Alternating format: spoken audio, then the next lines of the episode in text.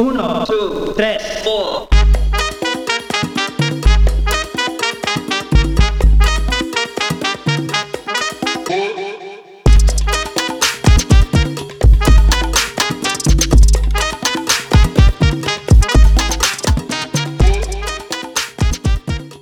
Olá, galera! Sejam bem-vindos ao meu podcast. Meu nome é Gabrielen e hoje o nome do meu podcast é Fala Comigo. E hoje eu tenho uma convidada muito especial, a terceira itaperunense do meu podcast. Eu nem sabia disso. Ela que me contou. Eu não tinha feito essa matemática nem tinha parado pra pensar nisso e ela me contou. Enfim, estou hoje com a. Camila, Camila Boechat. Um, agora meu sobrenome é McLaughlin, mas Isso eu te ainda pergunto. tenho Boechat. e todo mundo me conhece em Itaperuna como Boechat, então tem que falar Boechat, né? Senão Então tá certo. Eu ia perguntar pra você como pronuncia o seu sobrenome. Ah, McLaughlin. Vamos de novo.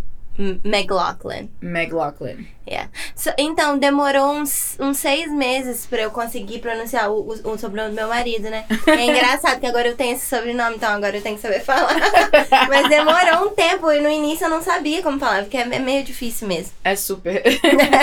é inglês ou É irlandês. irlandês? Ai, que Uhum. bacana, bacana. Sim, a família dele toda, tanto a mãe quanto do pai. É tudo da Irlanda. Ai, que legal. Mas É. ele nasceu aqui? Sim, é, é só é. um, como é que fala? Heritage, né? Como é Ah, fala? sim. Sim. Ah, não sei. É. Heritage. E é como fala assim em português, né? Não sei. Ah. Às vezes eu esqueço. Herança? É herança, sim. A herança é. Pois é. Então, Camila, vamos lá. Quero saber como você chegou aqui, qual é a sua história, como é que você veio parar aqui no meu podcast hoje. Eu, te- eu procurei a Camila, by the way. Entendeu? Sim. A gente conversava, né? Antes de você em- vir pra cá. Sim, a gente conversou em 2018. E aí Quando você vim pra- chegou aqui? Cheguei em setembro de 2018. Ah, tá. Então eu cheguei aqui em agosto, finalzinho de agosto de 2016. É, Eu cheguei aqui como a maioria das meninas que você já entrevistou, né? Eu fui ao pé. É, fui ao pé por dois anos. E aí eu acabei ficando aqui, mudei meu visto para estudante, estudei um pouco, mas aí eu já tinha conhecido meu marido, e como eu já tinha é, a faculdade, né? Eu já era nutricionista, eu a minha intenção era fazer o mestrado. Na época que eu tava estudando, eu tava fazendo os pré-requisitos. Certo. E aí eu descobri que eu não precisava dos pré-requisitos. Quando eu liguei, eu tive a reunião com a, com a moça do mestrado. Ela falou: você não precisa porque você já tem a formação de nutrição. Porque na- no caso o mestrado ia ser food science, né? Ok. Então eu fiquei meio assim, falei, cara, eu tô fazendo isso à toa. E era, é muito caro. É muito Sim. caro estudar aqui. Então, Quanto que você tava pagando? cara, quase 4 mil dólares por quarter. Por volta assim de 3.700, 3.850. Era muito dinheiro. né? Mais material. Por quarter, e quarter é tipo, né, quatro, quatro meses. Então você Uhum. bota aí. É, é- era muito puxado. E aí eu e meu marido olhamos um pro outro. Aí eu falei, né, a gente ficou meio assim. O meu dinheiro vai ser o seu dinheiro eventualmente. Que a gente já falava de casar, entendeu? Já era uma, uma coisa que a gente já conversava desde assim, do, dos primeiros, an- antes do primeiro ano que a gente tava junto.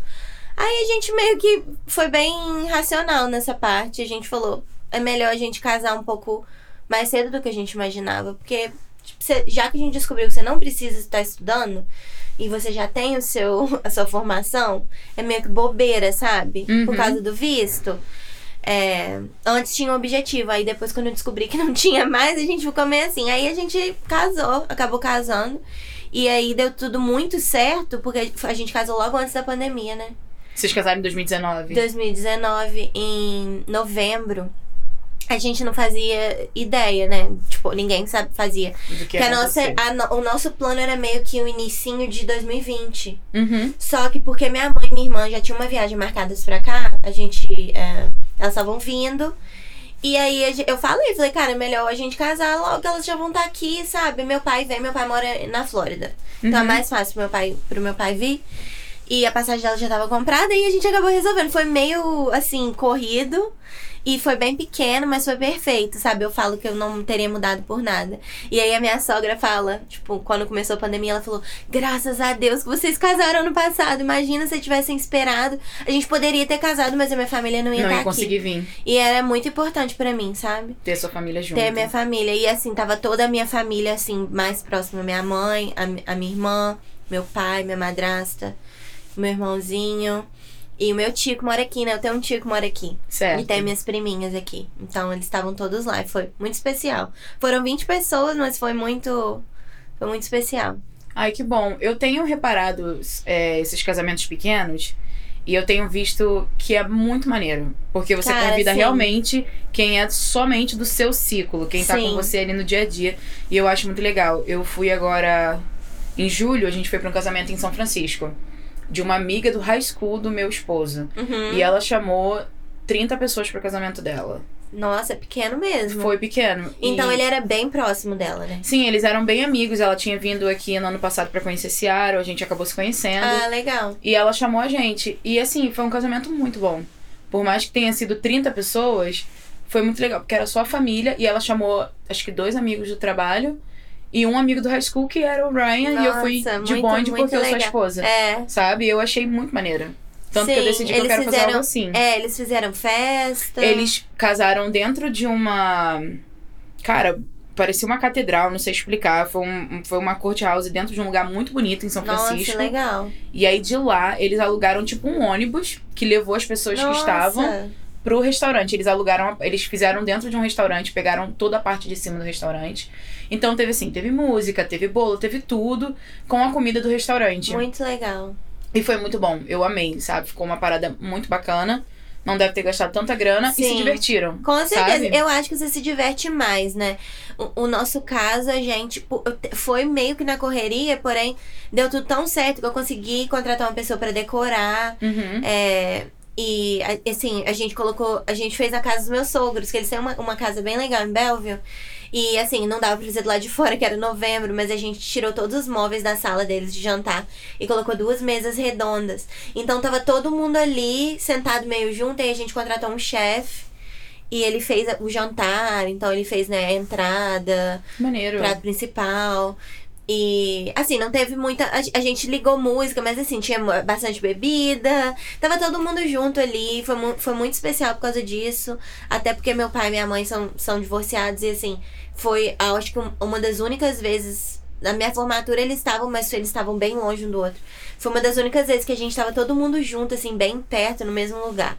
Ai, que legal. Então, então foi bem, foi bem especial, assim. Eu não, não, não teria trocado do jeito que foi, foi, foi ótimo. Que bonito. Muito bonito mesmo, que Sim. legal.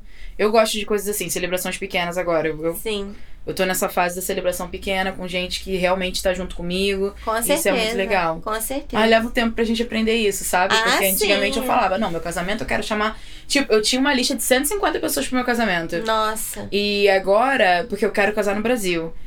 Sim. Aí agora, a minha lista já diminuiu pra 60 pessoas. E se der, eu quero 50. Entendeu? Sim. Porque quando a gente tá longe, a gente perde conexão com muitas pessoas. Sim, e, e você quer, tipo, tá com as pessoas que realmente importam e que te querem bem, sabe? Porque é, hoje em dia você vê que tem gente que realmente é, tá com você e tem gente que não tá. Que não tá. Quando você vem pra cá, você- a, a sua perspectiva muda, né? Sim, pra caramba. A minha mudou muito. Tanto que os amigos que eu tenho aqui são amigos, assim, que eu levo pro resto da minha vida, sabe? Que são Nice. pessoas que eu tenho bem uma relação. Eu tenho sorte de ter, assim, umas, umas pessoas que, que são meus, meu suporte aqui, meu, meu Estão sistema de junto com apoio. você desde 2016. A maioria das minhas amigas, ahn, sim. Uma delas, inclusive, acabou de voltar pra cá, a Isa, ela é minha melhor amiga. E ela tá cuidando das meninas, minhas priminhas. Ai, que legal! Então tá sendo uma delícia, assim, passar por isso. Então ela, eu conheci ela também quando a gente era ao pé. Conheci ela no primeiro mês que eu tava aqui. E a gente virou, tipo, irmã de vida, assim. Fui- eu vou pro Brasil, eu vejo ela, ela voltou já uma vez, agora ela tá aqui de novo. A Camila, minha outra amiga, eu também conheci ela aqui em 2016 também, assim, logo que eu cheguei. Então a gente tá bem junto já desde, já vai fazer uns seis, quase sete anos. Nossa, e passa rápido, né? Já tenho quatro anos aqui. Passa Você já tem rápido. quatro anos, é verdade. Eu já vou fazer. A minha, eu, eu fiz. Eu fiz seis anos em agosto, né? Então eu tô lá pra seis anos e meio. Nossa, é vo- voa de verdade isso aí. Passa muito rápido. E como foi seu ano de au pair? Como você Então, descobriu o programa em primeiro lugar?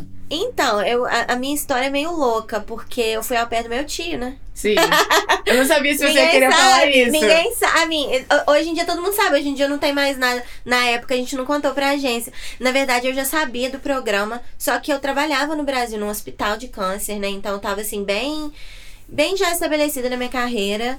Só que eu cheguei num ponto que eu vi que não tinha tanta oportunidade lá. Então eu tava bem frustrada que eu tava. Assim, eu já tinha chegado num, num lugar lá no hospital que eu falei ou eu vou ser promovida a chefe do departamento, que não vai acontecer, porque você sabe como que é a influência política, cidade Sim. pequena. E eu ah, não então sou você trabalhava puxa-saco. no hospital de Itaperuna. Não, em Muriaé, do lado, uma cidade Ah, do sim. lado. E em Itaperuna é do mesmo, do, do mesmo jeito. É tudo assim, muito politicagem. Não, é, é o Rio de Janeiro. Eu não sei como é que são os outros estados, mas o Rio de Janeiro inteiro é assim. Tanto que o diretor de escola, ele é indicado por um vereador. Claro, sim, Entendeu? exatamente. E, e assim, o hospital, particularmente, que eu trabalhava, não vou citar nomes, era um, é um hospital político de um, é, um político, assim, né? Enfim. É, então, e eu não sou puxa-saco. Eu não sou, eu detesto, eu detesto favoritismo e, e puxa-saquismo. Eu não... Então eu falei, eu nunca vou chegar lá puxando o saco de ninguém, que eu não vou puxar o saco. Então eu tava assim, cansada. Eu trabalhava muito, eu trabalhava de plantão e eu, eu trabalhava em uma clínica de um médico lá do hospital. Então eu tava assim. E eu, e eu, por mais que eu trabalhava muito e eu não sobrava muito dinheiro. E eu sempre gostei de viajar, sabe? Eu não conseguia comprar um carro. Aí eu fiquei assim, gente, o que, que eu tô fazendo, sabe? Tipo, tava frustrada. E aí, o meu tio tinha acabado de ter as meninas. E a minha avó chegou, passou um ano aqui, ajudando ele e tal. Uhum. E aí ele me ligou. Esse eu tio lembro parte de direitinho. mãe ou parte de pai? Par de mãe, ele é meu padrinho também. Então, ele, a gente, assim, ele é o meu tio mais próximo, assim, da minha vida, sabe? Ele era como se fosse um pai mesmo. Certo. Então, ele me ligou, eu lembro direitinho, no carnaval. Do- eh, De 2016, eu acredito que foi, foi, é, foi 2016. Ele me ligou e ele falou: Olha, eu tô querendo te oferecer uma coisa, mas assim, eu, eu quero saber o que, que você acha disso. Aí ele falou: Eu queria é, muito alguém pra cuidar das meninas que falasse português, mas eu quero uma pessoa que vai ficar aqui long term. Porque todo mundo, tipo, ele, ele trouxe uma- a minha avó, né? E tinha que voltar a cada seis meses por causa de visto. Aí tem que pagar passagem pra voltar. Aí ela ficava um mês lá, voltava de novo. E aí tinha uma outra amiga da família também que ficou aqui seis meses, mas tinha que voltar. Então ele falou: Eu quero uma pessoa que vai ficar mais tempo, as meninas estão crescendo. E eu era assim, ainda sou, né? Louca por aquelas meninas. e eu já tava meio assim, de saco cheio e eu, eu tinha muita vontade de voltar pra cá. Porque eu já tinha morado aqui. Ah, sim. Em 2011 eu vim pra estudar e o meu tio não tinha as meninas ainda. Eu fiquei aqui uns três meses. Então você ficou em Seattle? Você já conhecia Seattle, Seattle? aham. Ah, que legal. Num bairro do lado de onde ele mo- mora hoje, que foi onde eu morei. E eu, assim, eu não sei explicar. Eu sempre tive essa conexão com Seattle que parecia. Sei lá, coisa meio de outra vida, sabe? Não sei se você acredita nessas coisas. Assim, toda vez que eu vi o Space Needle, ou que eu via, tipo, Mount Rainier, quando eu tava aqui, e, e quando eu vi em filme, essas coisas, tipo, me dava. Meu coração chegava a acelerar, sabe? Parecia que tinha alguma coisa me chamando. E eu sempre falei isso com o tio: eu vou voltar, eu vou voltar. Então eu acho que por isso que ele pensou em mim logo. E ele meio que sabia também onde que eu tava assim, tava meio frustrada com a carreira. E eu lembro quando ele me perguntou, ele falou. Aí ele me falou todas as condições, né? Até porque ele me pagava um pouco mais. Foi todo um, um, um acordo que a gente tinha. Porque eu acho que ele pensou, poxa, ela tá. Ela tem a carreira dela, né? Eu tô pedindo a ela pra vir pra cá. E meio que largar a, a, a carreira pra fazer isso, eu vou tentar compensá-la de acordo, né? Então. é, ele me perguntou se eu viria, aí eu só perguntei quando você quer que eu vou comprar minha passagem. Tipo, falei.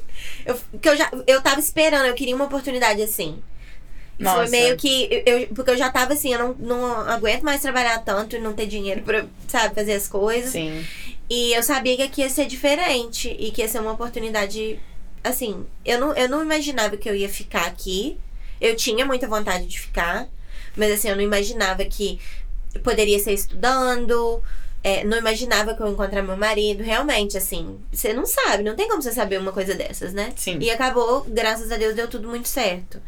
Mas a aí a gente começou, tipo, dar andamento, assim, depois que a gente conversou. Aí foi isso.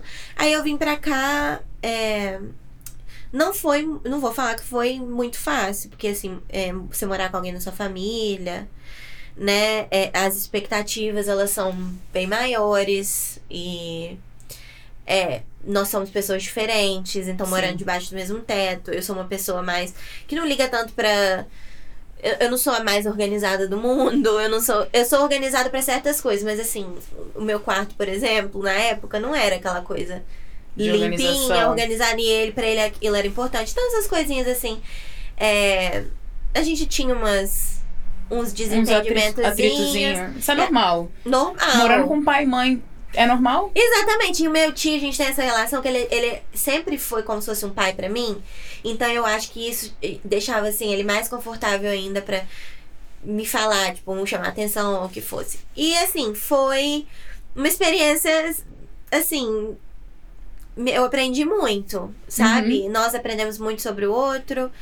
É, a nossa relação mudou de certas formas, mas assim, ele tá presente na minha vida, ele foi meu sponsor pro meu visto de estudante, ele me ajudou muito o tempo todo que eu tava aqui, eu tô aqui por causa dele, eu sempre falei, tipo, se eu tô onde eu tô é porque ele me deu essa chance. Então, to- tudo que acontece, tudo que aconteceu foi por uma razão, entendeu? Sim. Mas eu tive um bom ano, assim. é- Eu tive as, as facilidades, assim, de, de ganhar um pouco mais, né? Sim. E Que é muito bom. que é muito bom. Então, eu, eu, ele, na verdade, ele me pagava o salário de au pair e ele guardava o resto pra mim, tipo, na, na poupança. Ai, que legal. E eu não fui tão inteligente, sabe? E e que eu acabei gastando. Mas assim, eu gastei muito com trocando meu visto, porque a gente sabe como é caro, é muito caro. Eu nunca, eu nunca cheguei a trocar o visto. Nossa, é Mas- muito caro, velho. Ah, e você trocou pra estudante? Eu troquei pra turista primeiro, Certo. porque geralmente é o que você faz, né? Uhum. Porque pra te dar o tempo. Porque assim, você não pode ficar aqui sem visto algum. Sim. Então, se eles demorarem um ano pra aprovar o seu de turista, que foi quase o que eles demoraram pra aprovar de estudante, desculpa. Uhum. Que foi quase o tempo que eles demoraram pro meu, Pelo menos eu tinha que estar com de turista no meio, entendeu? Sim. Então, eu. eu e, e, e é muito caro. Eu, tipo, eu devo ter gastado, por, assim, mais de 5 mil dólares nessa. Uou. Só trocando, assim, turista, depois estudante e. Nem vou te falar, assim, você sabe quanto que a gente gasta pra casar, né? Tipo, eu falo Ah, que com Você imigração. tá né? falando do, do green card É. mesmo? Ah, isso aí é um inferno. Não, é. E, e, e eu, tipo, no, no total, eu devo ter gastado, sei lá, mais de 10 mil dólares se parar pra, pra Você pagou advogado? Pagamos. Ah, por Mal, isso. mal arrependimento. Meu advogado foi horrível, péssimo. Sério? Péssimo, péssimo. Foi a pior experiência que eu tive, assim. Nossa, Foi Camila. horrível, horrível. Mas a gente só, a gente só pagou a primeira parte, porque ele foi tão péssimo que a gente não terminou de pagar. Porque o acordo é você paga metade e aí na entrevista você paga o resto. Certo. E aí antes da entrevista a gente já tinha dispensado ele, porque ele, ele- nossa, foi, foi horrível. Ó, você tinha que falar sobre esse cara aí pra ninguém pegar. É brasileiro? Não, ele, Americano. ele não tá exercendo em Seattle mais. O nome dele é Jeffrey Goldman. Ok, bom pra todo mundo saber não pegar o Jeff Gro- É. Goldman. Isso, Jeffrey Goldman. Não, não. Independente de qualquer estado. Ouviu esse nome, sai fora que. Exatamente. Foi é horrível, bom. foi a pior experiência, assim. Eu, eu, ano passado, perdi uma tia que era muito, muito querida pra mim, é, com câncer de pulmão. Foi, assim, uma, uma das piores coisas que eu já passei, porque eu tava longe de casa e ele só piorou. Tipo, ao invés de ajudar, ele só piorou tudo. Ele errou a minha documentação. Ele não mandou minhas coisas a tempo. A, a minha parole e a minha ah, work permit venceram. Eu dei uma sorte, Gabi, que eu não sei como lá no meu trabalho, que eu trabalhava, ninguém notou que a minha work permit venceu. Sério. Porque eu teria que parar de trabalhar. Sim. Gente. Foi, só que, tipo assim, eu fiquei quieta, eu não falei nada. E, tipo assim, rezando pro melhor. Eu, obviamente, li, né? Deu uma de maluca. Dei uma de louca. Tipo, se alguém me perguntasse, eu falar assim, ah, expirou, eu nem sabia. Isso eu não tava nem dormindo. Morrendo de medo de alguém me falar alguma coisa. Mas, é, deu tudo certo, porque quando eu recebi de novo, eu. Na verdade, eu não recebi, tá? Eu não recebi de novo. Eu recebi a entrevista. Ah, Então isso eu recebi o green card. Foi em novembro do ano passado. Ah, e foi tranquila? Foi tudo, graças a Deus, foi muito, muito tranquilo. Eles me falaram que aprovou na hora, que era o que eu mais queria. Ai, que legal. Nossa, eu tinha pedido tanto, porque eu sou muito ansiosa, eu tenho muita ansiedade. E eu falei, ai meu Deus, por favor, eu só queria que ele falasse que tava aprovado na hora, entendeu? Tipo, pra eu não ficar preocupada. Sim. E foi exatamente o que aconteceu. Então, a gente ficou, tipo, muito feliz. Aí eu recebi o Green Card e eu levei pro departamento pessoal de onde eu trabalhava. E ela, ai, a sua work permit tava vencida, mas agora acredito que você não precisa mais se preocupar, né? Porque ela pegou meu Green Card, fez E a cópia. lá. E aí acabou que eu não tô mais lá, né? Eu saí desse emprego é, em junho desse ano. Mas enfim, foi a maior, a maior sorte. Cara, que sorte mesmo, de verdade. Eu, eu morria de medo. E aí, enfim, eu, não, eu acabei não conseguindo ir pro Brasil, né? Pra, era pandemia, eu acho que já seria difícil ir de toda forma, mas não ter a minha, a minha parole e meu work permit, elas estarem vencidas, não ajudou. E o meu advogado não ajudou nada. E a imigração é tipo. Cara, eles são cruéis, velho. Eles são. Eles Eu lembro que uma vez eu fiquei uma hora e meia no telefone e eu já tava tão emo emocionalmente. É, é assim. Eu, eu, eu não tinha mais, assim, força, parecia, sabe? Eu já tava tão drenada emocionalmente. Eu, eu fiquei uma hora e meia no telefone e eu comecei a explicar pra moça a situação. Eu falei: olha, eu tenho, eu tenho comprovação do médico, né? eu tenho declaração falando que ela não tá bem, que eu preciso ir. E nessa época, na verdade, acho que ela já tinha até falecido. E eu queria. Eu tava com medo de não conseguir ir pro Brasil, porque eu já tinha pedido férias pra dezembro. Uhum. É, e eu, eu adiei, na verdade, era pra eu ter ido em outubro. E ela já tinha falecido na época. Eu tive que cancelar a viagem em outubro, porque eu não tinha work permit nem parole. Nossa. E aí Deus foi tão maravilhoso que eu consegui a entrevista do Card em novembro, então assim, duas semanas depois eu já tava com o Green Card, então a gente conseguiu ir pro Brasil, graças a Deus, depois de quase cinco anos sem ir. Eu vi, eu vi o vídeo. Você levou, você levou seu esposo até na, na Vila Isabel ou foi no Salgueiro? Foi. Foi Salgueiro. Foi Salgueiro. Foi sim. Salgueiro, né? Porque eu vi que era ali na Gente, Tijuca, eu não sabia ele qual. ficou tão. Eu nunca vi o Matt tão feliz. ele ria de orelha a orelha, assim, ele. é, Porque a energia daquele lugar eu nunca tinha Sim. ido. Eu não sou muito de carnaval. Mas, assim, eu iria de novo e vou várias vezes. Porque foi uma energia, assim, ninguém brigava com ninguém, tava todo mundo ali curtindo, feliz. E eu, assim, a- ele ficou encantado com, aque- com aquilo, com a energia. Até eu mesmo, sabe? Uhum. E foi onde a gente pegou o Covid. A gente pegou o Covid sambou no Salgueiro com a gente. Eu disse meu tio, meu time ficou me zoando depois. Ai, meu É. Deus. Mas, assim, foi uma viagem muito especial. Porque o Matt, ele sempre foi muito aberto à cultura. E foi a primeira vez dele lá, né? Ele sempre foi muito aberto à cultura. Ele ama comida brasileira. E ele, sabe, respeita muito. Ele sempre foi muito interessado. E aí, quando a gente foi, eu tava esperando ele ficar um pouco resistente, né? Ou sentir muito calor, ou se sentir desconfortável. Muita gente. A minha família é grande, minha família é muito Ele fala nas- nasceu, ele nasceu aqui em Seattle? Não, ele nasceu na Virgínia. Uhum. Mas ele mudou pra. A mãe dele é daqui, ele mudou pra cá com 13 anos. Então ah, já. sim. Ele é praticamente. Washingtonian. É, exatamente. E por a mãe dele ser daqui. E hoje eles moram. A mãe dele mora no, na casa do lado que ela cresceu, Ai, que era da mãe dela. Então, tipo, é bem aquela coisa bem. é, família de mesmo. família, exatamente. Nossa, isso é muito bom. É muito bom. Assim, eu tenho um bom é, support system aqui com os meus sogros. Meus sogros são incríveis, gente. Nossa. Eles são meus segundos pais mesmo, eu falo. Ai, que Meus legal. pais são muito novos, né? E eles são mais velhos. Então é engraçado, porque, tipo, eu nunca tive essa experiência. Meu, minha mãe engravidou de mim com 17 anos. Você é a mais velha que sua irmã? Sou. Ah, eu sou a sim. mais velha. E meu pai, meu pai tem 52 anos. Minha mãe Certo. vai fazer 50, ela não tem 50 ainda, vai fazer 50 daqui a duas semanas. Então, e os meus sogros são um pouco mais velhos, então é, é uma experiência legal, sabe? É A diferença, que legal. Nossa, muito bom. Muito bom ter o apoio assim da família. A, aqui do meu esposo, ele também é aberto pra tudo quanto é tipo de cultura, porque o pai dele é de El Salvador e a mãe dele é americana branca mesmo. Então ele ele ele ele diz que ele é hispanic. Entendeu? Ai, eu amo, Sim. que delícia. Então ele gosta de tudo. Ele ama o arroz e feijão. Ai, nossa, sim. Ele ama comida brasileira, sabe? Eu tô muito animada, porque a gente deve ir pro Rio ah, no ano que vem. Então, Nossa, ele, eu sei que ele vai amar. Sabe? Ele nunca foi. Não, ele nunca foi pro Brasil. Nossa, Gabi, se prepara.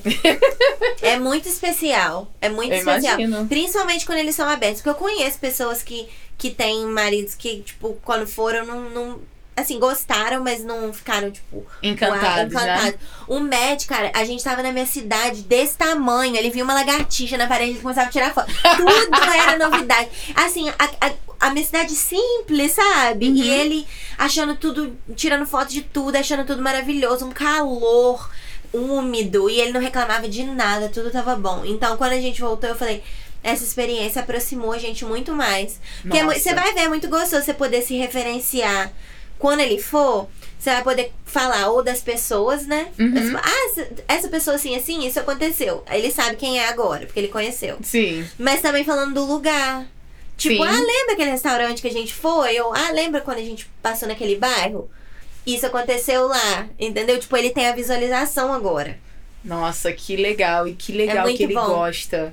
Nossa, Isso é ele muito amou. bom. Ele trouxe tanta cachaça. É muito engraçado. Toda vez que ele entrava em algum lugar, alguém oferecia uma cachaça pra ele. Ele sempre falava assim. Eu falei, baby, você pode falar? Não, são três horas da tarde. tipo, você vai ficar.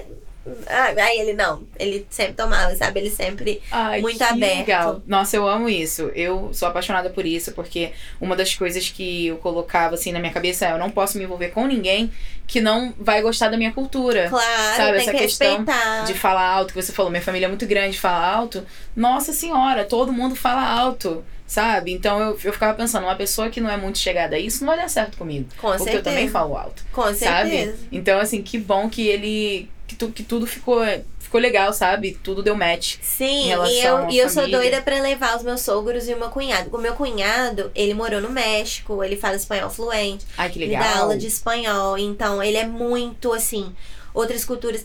O Matt, meu marido, na verdade, ele já foi muito exposto a culturas diferentes, porque os pais dele, eles são o tipo de pessoas que vão em restaurante de culturas diferentes. Então Uhum. ele sempre teve essa mente muito aberta. Os pais dele viajaram muito quando eram mais novos. E eles são loucos pra ir, então eu fico achando, assim, sabe? Vai ser muito legal quando eles puderem ir também. Ai. E quanto tempo você passou em Itaperuna com ele? Um dia. É o que eu pretendo fazer com o Ryan, que eu quero levar ele. em- Eu, eu sou de- da Baixada Fluminense, no Rio de Janeiro. Uhum. Sou de Belfor Roxo. e Hum, Belfor Roxo é o bicho, cara. Belfor Roxo é o bicho. Então, eu vou levar o Ryan por um dia em Belfor E Roxo ficar no Rio. e vou ficar no Rio, porque. Foi o que eu fiz. vai Na dar. verdade, eu fiquei em Muriaé. Por quê? A minha avó mora em Muriaé.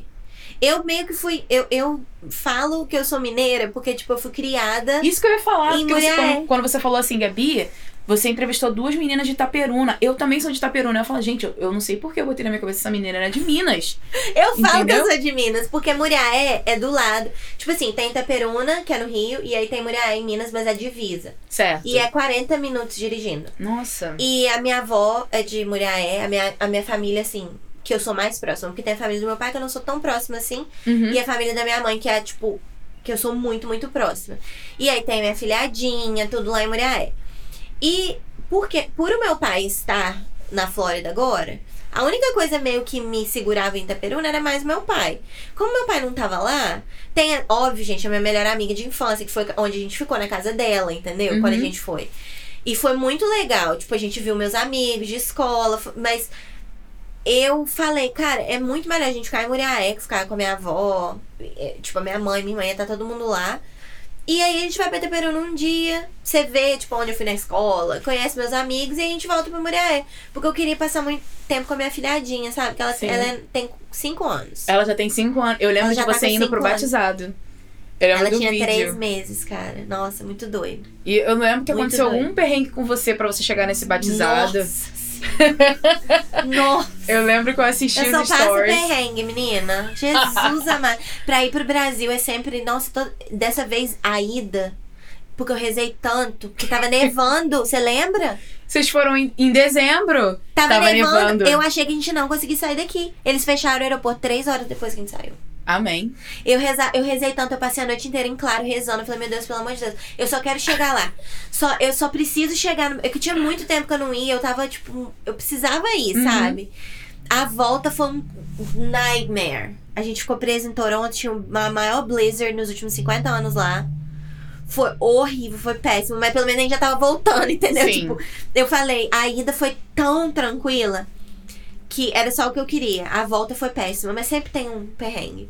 Mas quando eu tava indo pro batizado, foi uma coisa mesmo que eles me venderam a passagem errada e eu perdi o segundo voo. E eu fiquei pre presa em LA e eu falei que eu nunca mais passo por LA, porque o aeroporto de lá é péssimo. Olha, Você tem que andar do lado de fora pra você ir de um portão pro outro. Isso, eu nunca precisei fazer isso. Eu sempre, quando eu vou pra LA eu- pra pegar conexão, eu acabo ficando no mesmo local e aí eu Você já deu pego meu sorte. portal. Eu nunca tive problema em LA. Eu, te- eu falei, nunca mais. Se eu tiver olhando passagem, ia pra qualquer lugar, tá? Inclusive até pra Flórida, que a gente tá pensando em ir. Se tiver conexão em LA, eu já elimino. Eu tenho trauma, eu tenho PTSD. Porque também, eu, eu acho que eu tô acostumada com o Seattle, que as pessoas, elas são mais distantes e elas são frias. Mas elas são muito educadas. Sim. Se eu tivesse chorando na rua, alguém vai parar e vai perguntar se tá tudo ok, assim, sabe? Você acha que aqui em Seattle alguém faria isso? Eu acho que sim. Tipo, pelo menos assim, no, a experiência que eu tive de customer service e tal. Sim. Lá em LA, eu, cara, eu chorava de soluçar sentada na calçada, ninguém nem olhava pra mim. Eu, eu fiquei. Eu falei, gente, como é que pode isso? Que horror! Aí, isso, o meu tio no telefone com a, com a companhia aérea. Isso era tipo meia-noite, uma hora da manhã. Meu tio no telefone com a companhia aérea. Eu sentada na calçada chorando, não consegui parar de chorar. Eu sentada na calçada chorando. Acabou- e ninguém oferecia ajuda. Acabou que o meu tio conseguiu resolver, minha filha, do telefone, porque eu não tinha força. Eles fecharam o guichê. Era a Avianca. A Bianca. Nunca voem de Avianca, gente, pelo amor. A Bianca e Latam é o babado, hein? Só Jesus. Avianca. Não, não, pelo amor de Deus. Pelo amor de Deus. Eles perderam minha mala. Eles fecharam o guichê. Eles literalmente fecharam o guichê. Enquanto eu, tipo assim, tinha perdido meu voo, ninguém me ofereceu. A amiga da minha, a, a amiga da minha amiga aconteceu a mesma coisa com, acho que foi Latam. É, ela chegou pra pegar o voo. Eu acho, eu não sei o que aconteceu com o voo dela. Eu sei que não, o guichê já tava fechado. Isso lá na Flórida. A garota passou a noite toda no chão do aeroporto. É, foi. Isso só não aconteceu comigo, que eu dei muita sorte, que o meu primeiro voo foi com a Alaska. Certo. E olha o que, que eu fiz. Foi tipo, foi muita, foi muita cagada. Porque na minha cabeça, a Avianca era, era responsável por me, né, fazer, ter certeza que eu tinha um lugar pra dormir e tal. Eles, foda-se. Eu voltei pra Alaska só pra tentar pegar minha mala. Eu não ia pedir nada pra eles. Aham. A moça viu que a minha cara tava vermelha e inchada de tanto chorar. Ela falou: Você perdeu seu voo? O que, que aconteceu? Eu falei: É, eu perdi o voo, eu só queria pegar minha mala. Eu vou pra um hotel. Eu ia pagar pelo hotel e tudo. Ela virou: Ah, pera um minutinho. Ela volta com dois vouchers. Ela, você vai ficar nesse hotel aqui. A, a gente trocou seu- a sua passagem com a, com a American Airlines. Tipo, me deu uma passagem nova pro dia seguinte, pro Brasil. E me, me deu um hotel pra ficar. Tipo, eu Amei. não tinha pedido nada. Amei. Eu olhei, tanto que eu amo a Alaska. Eu falo Alaska. Eu amo mim, Alaska, tam- Alaska e Delta eu tenho são meus, meus Delta, favoritos. eu amo a Delta também. A Alaska, tipo, eu tinha uma, uma experiência maravilhosa com eles. Se não fosse eles, eu ia ter provavelmente. Porque eu não sei como é que eu ia fazer pra chegar no hotel. Mas eu passei uns perrengues, assim, quando eu peguei o shuttle. O shuttle me deixou num lugar meio escuro, assim. Tinha um cara num, num parking lot. Eu tava. Aí eu tive que pegar um Uber. Foi meio assim, sketch, sabe? Eu, eu passei uns apertos, assim, real. Mas eu consegui chegar lá a tempo de batizado. Amém. Mas foi horrível, credo. Nossa. Então, es- esse voo, eu- esse voo, esse casamento que eu falei pra você em São Francisco, é, eu comprei. Primeiro, eu odeio São Francisco. Acho que todos os meus podcasts que eu tenho oportunidade de falar isso, eu falo. Eu odeio São Eu Francisco. nunca fui. Vai. pra você ver que não é bom. Eu já fui quatro vezes. Eu tô sempre- te- Não sei porque eu tenho sempre que ir pra lá. É, a gente acabou tendo que comprar nossa passagem pra São Francisco no aeroporto de Everett. Já foi lá? Não. É um aeroporto super pequeno, só tem dois. É, é um terminal só, com dois lados e vai um voo pra um lado, um voo pro outro. E é isso. Ai, que legal. Não sabia. É 40 minutos daqui, e aí a gente teve que comprar, porque pra sair daqui, eu moro pertinho do aeroporto, né? É, a gente mora perto. Pois é, pra sair daqui de Seattle, tava 500 conto pra ir pra São Francisco. E aí, pra sair de Everett, tava 300. Então a gente falou assim, e o Ryan falou assim, cara, eu quero muito nesse casamento. Falei, não, então tá bom, vamos comprar essa porcaria dessa passagem lá em Everett. Eu É acho que foi bom. 300. É bom saber. Quem sabe eu vou olhar, porque as passagens pra Flórida eu tô querendo ver meu pai, tá tão caro, nossa. Mas eu acho que eles te mostram aonde tá o mais barato. Porque eu nem sabia da existência desse aeroporto. Entendeu? Entendi, entendi. Então eles te mostram o que tá mais perto. ah, então se mais não barato. aparece pra mim, nem Sim. Eu, eu acho. Mas tenta Southwest. Se você tá, tá disposta a viajar com uma companhia merda, tenta Southwest, entendeu? Cara, eu tô pensando. Eu ainda falei isso com meu marido. Eu falei, cara, a gente vai pagar uma fortuna de passagem. Sim. Mas eu falei, eu prefiro, eu prefiro ir com a Alaska ou com a Delta e pagar mais, porque eu aprendi a lição de que o barato sai caro. velho. Barato sai caro Todas mesmo. as vezes, principalmente com, com voar, tipo, com, com a viagem de avião. Toda vez que eu tentei comprar uma coisa barata, eu sempre, toda vez passei raiva e fiquei frustrada.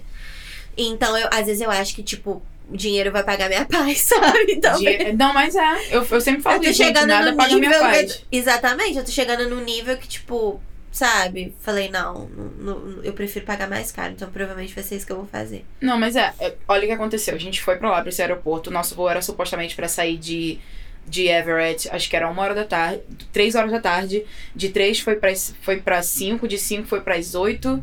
Não, de cinco foi pras sete, de sete foi pra oito, de oito foi pra nove e meia. De nove e meia foi pra onze e vinte e cinco, onze e vinte e cinco foi cancelado. Ai, que ódio. Garota, eu nunca passei tanta raiva dentro de um lugar. Isso aconteceu comigo em Toronto. Ó, Que Deus tava uma blizzard. E a gente, o Matt olhou pra mim o tempo todo. Ele falou, baby, a gente não vai sair daqui hoje. Mas então, a Alaska deu pra gente um Uber, um Uber não, foi um Lyft que a gente, eles deram pra gente passar a noite num hotel. Porque a gente falou assim, não, a gente não tem condição de voltar pra casa e depois voltar pra cá. Que eles deram um voo Óbvio. pra gente de 5 e meia da manhã. E aí a gente, a gente chegou no casamento atrasado, mas a gente conseguiu chegar. Nossa, que sabe? bom. Mas assim, vou te falar, Deus me livre, cara. Eu odeio perrengue em aeroporto porque é, é estressante. E a gente, a gente sempre passa, passa perrengue, né? Engraçado. E, e Uhum. todo mundo sempre tem uma história de perrengue. e agora, depois da pandemia, parece que ficou pior. Eu não vou desde que eu voltei do Brasil, que foi, nossa senhora, meu Deus. Mas Sobreviveu, tá aqui. tô aqui. Mas me conta o seu trabalho agora. O que, que você faz? tá. Eu, eu sou gerente de produção de, do departamento de nutrição de um hospital em Burien. Gente, eu amo gerente, olha isso. Sim, eu sou responsável pelo departamento, no caso. E, inclusive, eu tô muito animada que eu acabei de contratar uma supervisor ontem. Ai, eu tô muito feliz que eu tava bem sobrecarregada. Mas eu comecei com, numa retirement community, né, em, em downtown Seattle. E eu era dining room supervisor. Então eu basicamente. Retirement community é onde os velhinhos vão e tal. Isso, mas era uma. Era um. Era, não é asilo, porque é bem de luxo, assim. É como se fosse um hotel. Imagina um Nossa, que hotel. legal. Então, é, imagina um hotel pra, pra idosos. Aí tem academia, tem restaurante. E eu tomava conta de um dos restaurantes. Só que eu era Nossa. supervisor, né? Eu não era gerente. Então eu, eu tinha uma gerente e tinha um director. Então eu era. Eu geralmente cuidava mais da parte de fazer escala, é, né? Make sure que o, o restaurante tava indo, tá, tava tudo ok. Eu agora trabalho em hospital, não tem restaurante, graças a Deus, que eu falei, nunca mais quero trabalhar em restaurante. Mesmo tra- e trabalhando com idosos também, eles são muito exigentes. Idosos com dinheiro. Com Ah, muito sim. dinheiro, que era o caso lá. Muito exigentes, muito exigentes. Tipo, a- as expectativas eram, tipo, bem, bem. não eram muito realistas. E a gente tinha muito problema com staffing, né? Por causa da, da pandemia. Então Todo era mundo, né? Em todo lugar aqui ficou com problema. muito problema. Então foi bem. Foi, foi, foi bem. Eu falo que às vezes eu, eu acho que eu era mais estressada lá, que eu tinha outras pessoas pra, me, pra reportar do que eu sou hoje. Onde que eu- você tava. Onde eu tô, porque é, é basicamente assim, meio que depende de mim, sabe? Sou eu que dito o ritmo das coisas. E óbvio que não é bem estressante, porque é minha primeira vez fazendo isso, é muita responsabilidade. Mas eu tenho bastante suporte, assim. eu- o, o meu chefe, ele é bem, bem legal. O meu chefe, ele é, no caso, ele é responsável por vários hospitais, né? Então ele meio que. Eu tô lá o tempo todo. E ele meio que vai lá, assim, uma vez na semana. Ele tá na Austrália agora, então tem um mês que eu não vejo ele. Mas eu basicamente a gente tem é, o room service, né? Que são as, as dietas que são entregues para os pacientes. E a gente tem a cafeteria, que é a, a lanchonete. Uhum. E aí eu tomo conta dessas duas partes e de todos os, os funcionários do, do departamento de nutrição. Então, Você tem uma grande responsabilidade. é uma grande responsabilidade. Mas eu amo, sabe? Eu gosto. Eu descobri que é, eu não imaginava. Assim, eu, eu, eu sempre gostei de liderar, mas eu não imaginava que eu ia me dar tão bem liderando. Então eu descobri que é uma coisa que eu gosto muito de fazer. Perfeito. E aí eu, quando eu consegui essa oportunidade agora, tá sendo bem gratificante, assim, poder é, ter mais autonomia e aprender mais, aprender mais coisas administrativas, é, é, de finanças, assim, parte mais. que Eu sempre tive medo, de falar a verdade, de números. E Ah, hoje eu, eu- eu, trabalho pra muito mim- com número e eu vi que não é, não é tão ruim assim. Se você tinha medo, mas você entende, é uma coisa. Eu tenho medo e não entendo. Então, pra mim, é muito complicado. Cara, eu vou te falar, eu não posso te dizer se eu entendo. Tipo, eu tinha vi algumas matérias na faculdade com matemática, mas assim, eu nunca tive aula de contabilidade, essas coisas, que é muita coisa que eu faço, assim, eu uso muito Excel, eu uso muito número. Então a gente tem que comparar performance, então a gente usa bastante é, assim, todo tipo de data, de, de número que a gente, a gente grava, a gente tem que né, Fazer explicar, explicar fazer tudo. planilha. A minha sorte é que o meu chefe é muito bom com Excel e ele geralmente faz as planilhas e eu só continuo elas, sabe? Ai, que bom. Então é bom. Mas, assim, é bem, é bem legal. É, Eu, assim, acabo fazendo bastante, assim, da, da parte de nutrição, agora com estando no hospital. Antes eu sentia que eu não fazia muito, agora, né, tem as dietas diferentes, tem as texturas diferentes, então eu tenho a minha responsabilidade. Basicamente, tudo que o departamento faz, mas assim, que as dietas es- estejam é, compliant, né? Que estejam de acordo com o que a vigilância sanitária manda. Mas é. A, a gente tem que colocar tudo no papel. Por exemplo, até a, tem- a temperatura da, dos freezers, da geladeira, de manhã e de noite, todos os dias. Sabe? Da, da máquina que lava os pratos, dishwasher. De, de manhã e de noite. Tudo, tudo tem que anotar o tempo todo. Eu tenho que sempre estar olhando, porque a vigilância sanitária baixa lá. Tipo, eles pedem pra ver tudo. Certo. E é, é, é bem estressante, assim, pensar, sabe? de que eles estão vindo e que tem que estar tudo e certo. é, sim, Nossa. sim. Como foi o processo pra você conseguir emprego aqui? Eu gosto de perguntar isso porque ano que vem eu pretendo me, me aposentar da vida de Dani. E... Sim. Foi o que eu fiz. Eu fui nani também. Eu fui, nani por bastante tempo. Sim, É... Olha, o que eu fiz, a primeira coisa que eu fiz foi validar meu diploma. certo. E eu não. Aqui existem várias ramificações da- da- do que eu faço. Né? Lá no Brasil também tem, mas lá, quando você é nutricionista, você é nutricionista. Você tem CRN, geralmente você pode trabalhar em qualquer lugar, sabe? É óbvio que alguns lugares pedem especialização, mas aqui tem muitas ramificações. Então, tem a parte de leadership, que é o que eu faço, né? De management, leadership. Uhum. Tem a parte de, de clinical, que aí no caso você pra você trabalhar com hospitais, assim, prescrevendo dieta e essas coisas, você tem que ser dietitian. Ok. Então, eu aqui, eu sou nutritionist. Eu não sou dietitian. Pra eu ser dietitian, eu teria que fazer estágio e estudar de novo e fazer uma prova. Certo. E ia Você ficar tem muito plano de caro. fazer isso? Não. Porque um dietitian ganha o que eu ganho hoje. Não, Então, e eu prefiro liderar. E é uma área que a chance de você crescer é muito maior. Eu tenho vontade de fazer um mestrado em Healthcare Administration. Porque aí eu não. Eu, eu, eu provavelmente posso talvez sair da, da parte de comida, de nutrição e ir pra área de totalmente de administração mesmo, até de hospitais. É uma área que paga muito bem. Então, no futuro. Primeiro, agora eu, eu quero crescer minha família, mas no futuro é uma coisa que eu, eu tenho vontade de fazer. Bacana. Mas quando, o que eu fiz? Eu, eu simplesmente pesquisei quanto que um dietitian ganha. Quanto, Enquanto nutricionista. quanto que um nutricionista ganha, quais eram as minhas possibilidades. E aí eu fiz uma aula na Bellevue College de career. Não lembro se era career coach, alguma coisa. Ela basicamente, a professora te ensinava a fazer currículo. Ela trazia pessoas de empresas pra fazer entrevistas com você. Era bem Nossa, legal. Que maneiro. Era bem legal. É uma aula que eu até. É uma, é uma certificate, eu acho. Tipo Continuing Education. Então, acho que Uhum. qualquer um pode fazer. Eu acho uma aula bem interessante. Eu aprendi bastante. Inclusive, foi a professora que me deu sugestão. Porque eu perguntei pra ela: eu quero fazer alguma coisa que eu possa usar o meu, o meu degree, mas que eu não precise ir estudar de novo pra ser dietitian. Não é o que eu quero. É, é muito time consuming. É, né? é muito, muito dinheiro que gasta. Aí ela, você já ouviu falar, tipo, de, de repente, de trabalhar no- na parte de restaurante de casas, assim, de idosos? Geralmente é uma área, eu acho que, que você seria boa.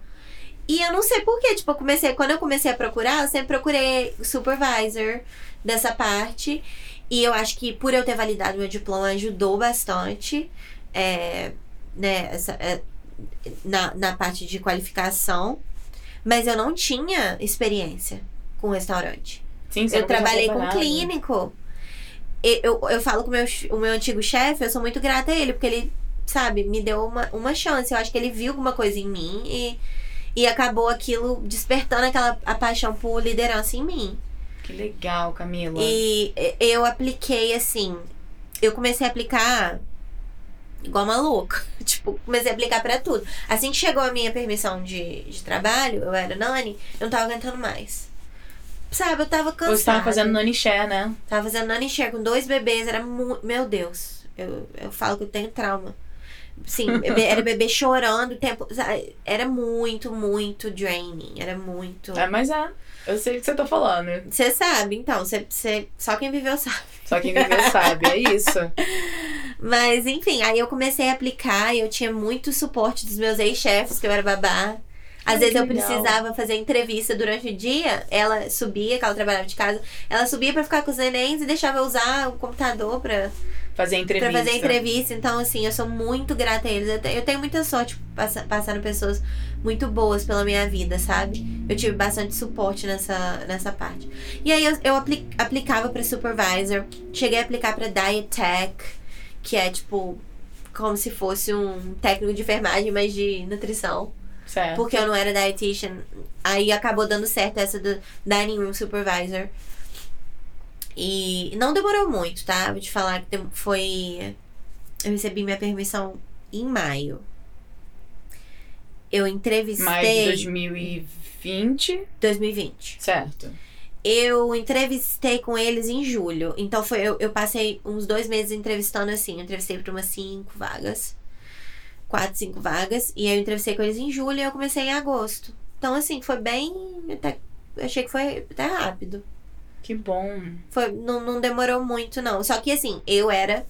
As crianças estavam dormindo, eu tava aplicando. Porque aplicar para emprego é um full-time job. Aqui. Sim. Aqui. Você tem que. A sua cover letter tem que estar matching o que a descrição do trabalho pede. O seu currículo tá, tá sempre alinhado. Então, às vezes, eu tinha que mudar meu currículo um pouquinho para cada vaga que eu aplicava. Então, é, é, tem que fazer direito, né? Tem, tem que fazer com cuidado. E. Mas dá certo. Se você for insistente, for persistente. Sim, eu só não quero sair agora porque eu gosto muito da facilidade que o, que o Nani te dá. Com certeza. Sabe? Tipo Com assim, se eu certeza. decidir que eu quero tirar uma semana off, eu vou tirar uma semana off. É, e eu tive chefes muito. Cara, eu tive os melhores chefes do ano passado pra cá. Que quando a minha mãe veio, eles me deram mais uma semana sem me cobrar, porque eu tive Covid no meio do trabalho com eles. Eles me pagaram durante Covid. Nossa, Como se eu estivesse trabalhando. Super se preocuparam comigo, sabe? É muito Enquanto- bom. Quando você tem uma família assim, Sim, muito bom mesmo. Deram 500 dólares pra minha mãe gastar de presente, sabe? Putz. Tipo, bem-vindo aos Estados Unidos. não Pra você acredito. comprar bota, comprar casaco, sim. Ai, que fofo. E eu levava minha mãe pro trabalho. falar disso, viu, Gabi? Nossa, eles foram muito bacanas comigo, sabe? E até mesmo na questão do meu green card também, que eu tive um problema. A minha chefe ligou pra amiga dela, que era advogada de imigração, Nossa, e falou assim: não, ela vai te ajudar de graça, calma aí, a gente vai conversar. Pegou todos os meus documentos, documentos do Ryan, e organizou tudo com a advogada, explicou tudo pra gente, Nossa, sabe? De graça.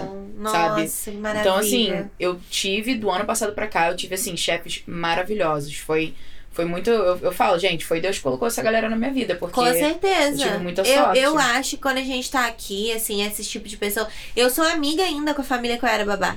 Uhum. Eles foram lá em casa, tipo, eu acabei de comprar uma casa, eles foram lá, tipo, no Gente, primeiro acabou de comprar uma casa. Olha isso, eu quero saber dessa história também, mas vai, Sim. fala. Então, eles foram lá levar as crianças. A gente tem ainda uma relação, assim, Ah, muito com as duas legal. famílias ou com uma só? Com, assim, eu ainda tenho uma boa relação com a outra, mas a gente não se vê, assim. Mas eu acho que é mesmo uma questão de que eles não, não têm a iniciativa de falar. Porque a outra família é sempre assim, Camila, vamos marcar de se ver? Vem aqui, hoje Uhum. vai aí. Eles tomam essa iniciativa, eles, eles sabe, vão... é, tentam é, Está presente. estar presente, exatamente. Mas eu acho que também porque eles sabem como que as crianças são loucas comigo, entendeu? Ai, então, que legal. eu, eu sou doida por eles, assim. todas as famílias que eu trabalhei, né? Eu tenho, eu tenho muita sorte. eu encontrei famílias muito legais. É, mas, enfim. É muito bom quando a gente encontra pessoas boas. E quando você se encaixa no emprego também, muito bom. Se encaixou Com no certeza, emprego. com certeza. E, e inclusive, é um- uma das. O, o pai, né, da- dessa família que eu tô te falando, que a gente é amiga ainda, ele me ajudou, tipo, muito, assim, com o meu currículo.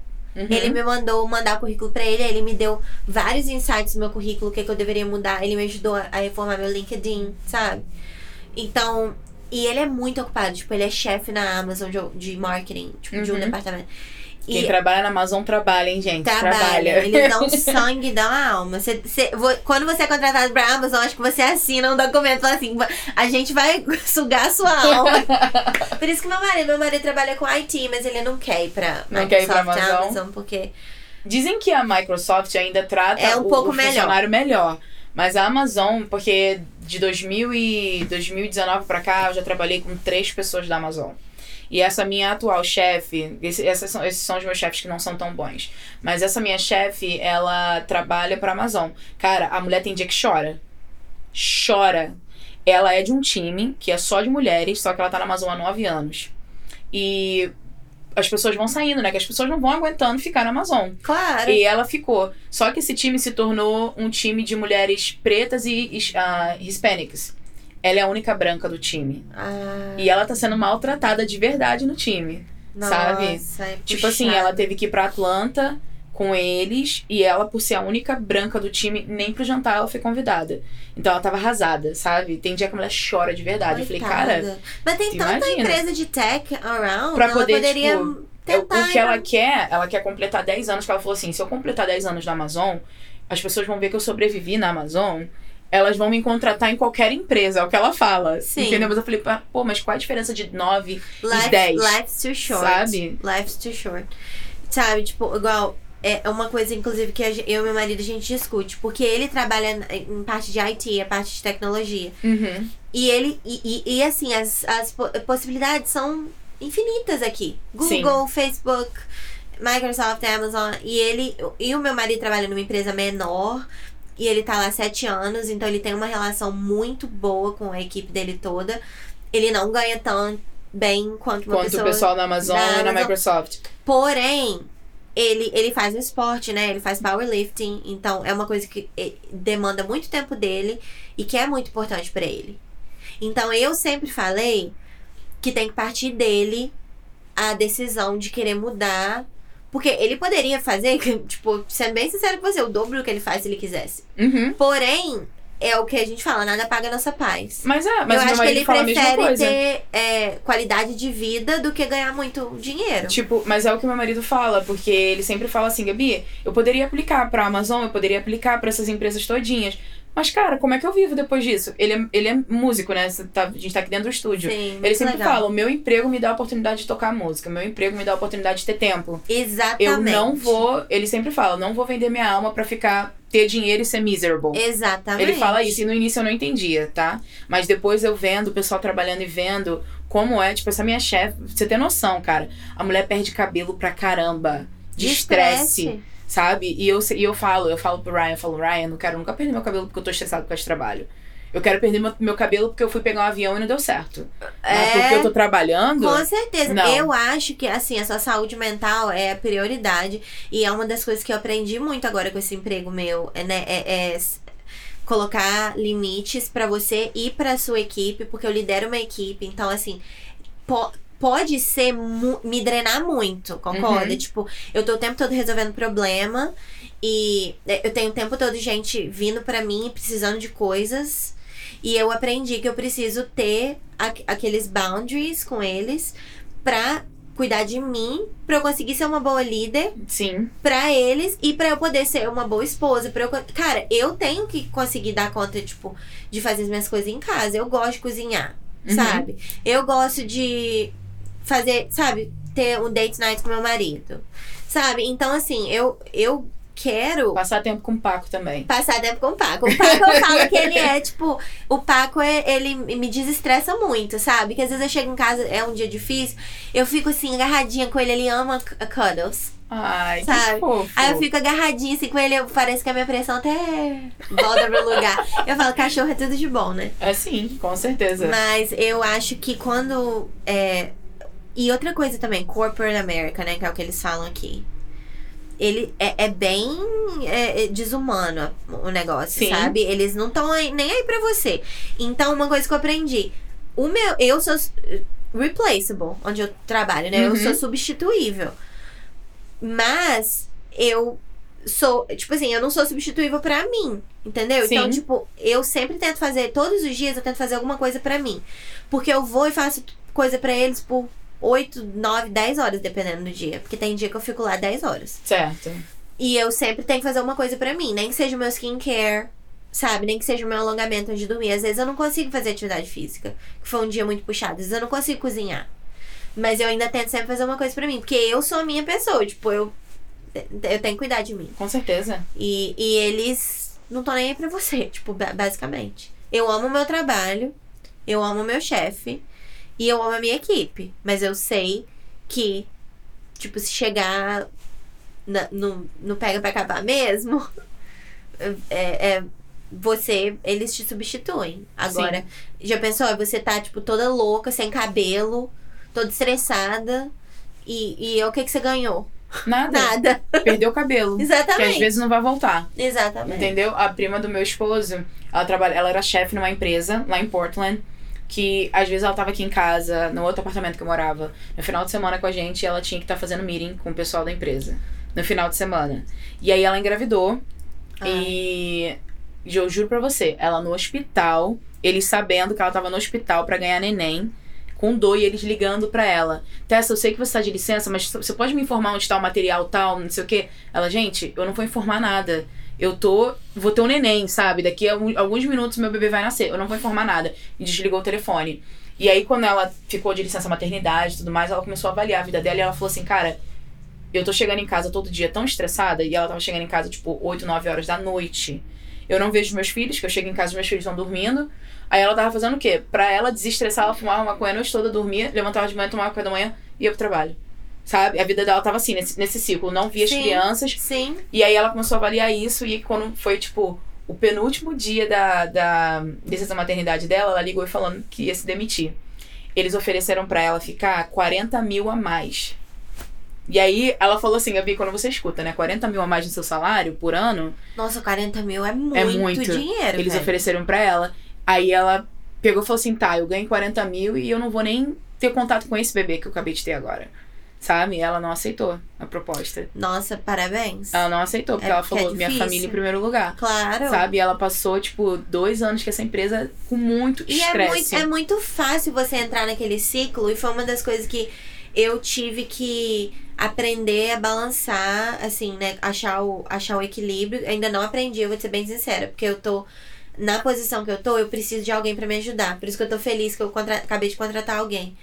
Eu tô fazendo o trabalho de duas, três pessoas, Certo. basicamente. Então, é, eu sei dos meus limites também. Então, eu sei quanto que eu, que eu preciso descansar. Então, às vezes, tem dia que eu chego em casa, eu quero ligar a televisão e deitar, sabe? Eu tomo meu Uhum. banho. E graças a Deus o meu marido é muito supportive, ele entende. Tipo, as- eh, geralmente agora, essas últimas semanas, ele mesmo que tem feito a comida, porque às vezes eu chego em casa e não quero Cara, fazer. aqui também. Eu fico pensando se eu estivesse no Brasil casada, se seria assim. Sabe? Acho que não. A gente não pode julgar porque a gente não sabe. Sempre É. tem um cara legal. O meu ex-namorado era um cara muito legal e ele cozinhava. E continua sendo um cara muito legal, Lion. Aham. Mas o meu esposo aqui, ele tá fazendo comida todo dia. Porque tem dia que eu chego muito cansada e eu não quero fazer nada, Sim, sabe? sim. Então, meu esposo tá sempre fazendo comida. Ele faz É comida basicamente legal. todos os dias. Eu, sabe? assim, eu- os meus namorados do Brasil, assim, era, sempre foi bem aquela coisa. E eu cresci também com meu pai não fazendo nada dentro de casa, né? Então já é bem aquela coisa bem machista. É, eu não lembro se eu já namorei alguém que. assim, acho que eu namorei uma. A pessoa mais velha que eu já namorei. Que eu sempre namorei pessoas da mesma idade que eu. Uhum. Mas esse cara era um pouquinho mais velho que eu. E ele limpava a casa, cozinhava e tal. Então não sei se de repente com ele seria. Mas eu sou muito grata, porque desde quando eu. Eu Quando eu mudei com meu marido, foi porque eu tava estudando e era na Bellevue College, era mais perto de onde ele morava, e a gente mudou pra morar junto por causa disso. Certo. E o suporte que ele me deu quando eu tava estudando. Porque estudar e trabalhar de babá ao mesmo tempo, velho. Meu Deus. Às vezes eu não sei como eu fiz, sabe? É muito. As crianças dormindo, eu ia fazer homework. Sabe? Eu, ia, eu saía de lá, eu ia Eu estudar. admiro muito. Eu admiro Foi muito. mu- era muito difícil, mas eu chorava quase todo dia, A sabe? minha amiga Cíntia também tá nessa, tá nessa perrengue aí e ela falou Vai pra mim que tem passar, dia que ela Cíntia. chora. Vai passar, Cíntia. Cíntia daqui, vai a, passar. daqui a pouco você vai ver que vai passar, tipo, passa. E eu acho que também essa foi uma das razões dele falar, ai, vamos casar logo, tipo. Eu tava muito estressada. Mas, assim, quando eu comecei a morar com ele, eu vi, sabe? Ele fazia toda. lavava roupa. Ele, ele sabia. Eu chegava em casa tão tarde, tinha dia que eu chegava em casa 11 horas da noite, tinha comida. Então eu falei, nossa, esse cara vai ser um ótimo parceiro, assim, de, de vida. Sim. É quando você começa a ver essas coisinhas assim. Pra ele era normal, assim. Ele morava sozinho.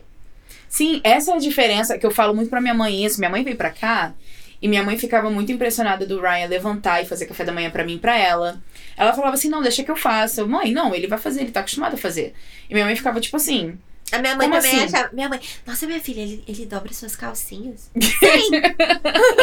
Sim, Eu dobro as cuecas dele. Ele- lá em casa não existe divisão. sim. Lá em casa é tipo, a gente fez, a, a- a- lavou a roupa e, e eu comecei a dobrar, eu dobrei. Aí às vezes eu deixo uma pra um hamper pra ele dobrar, às vezes eu dobro tudo.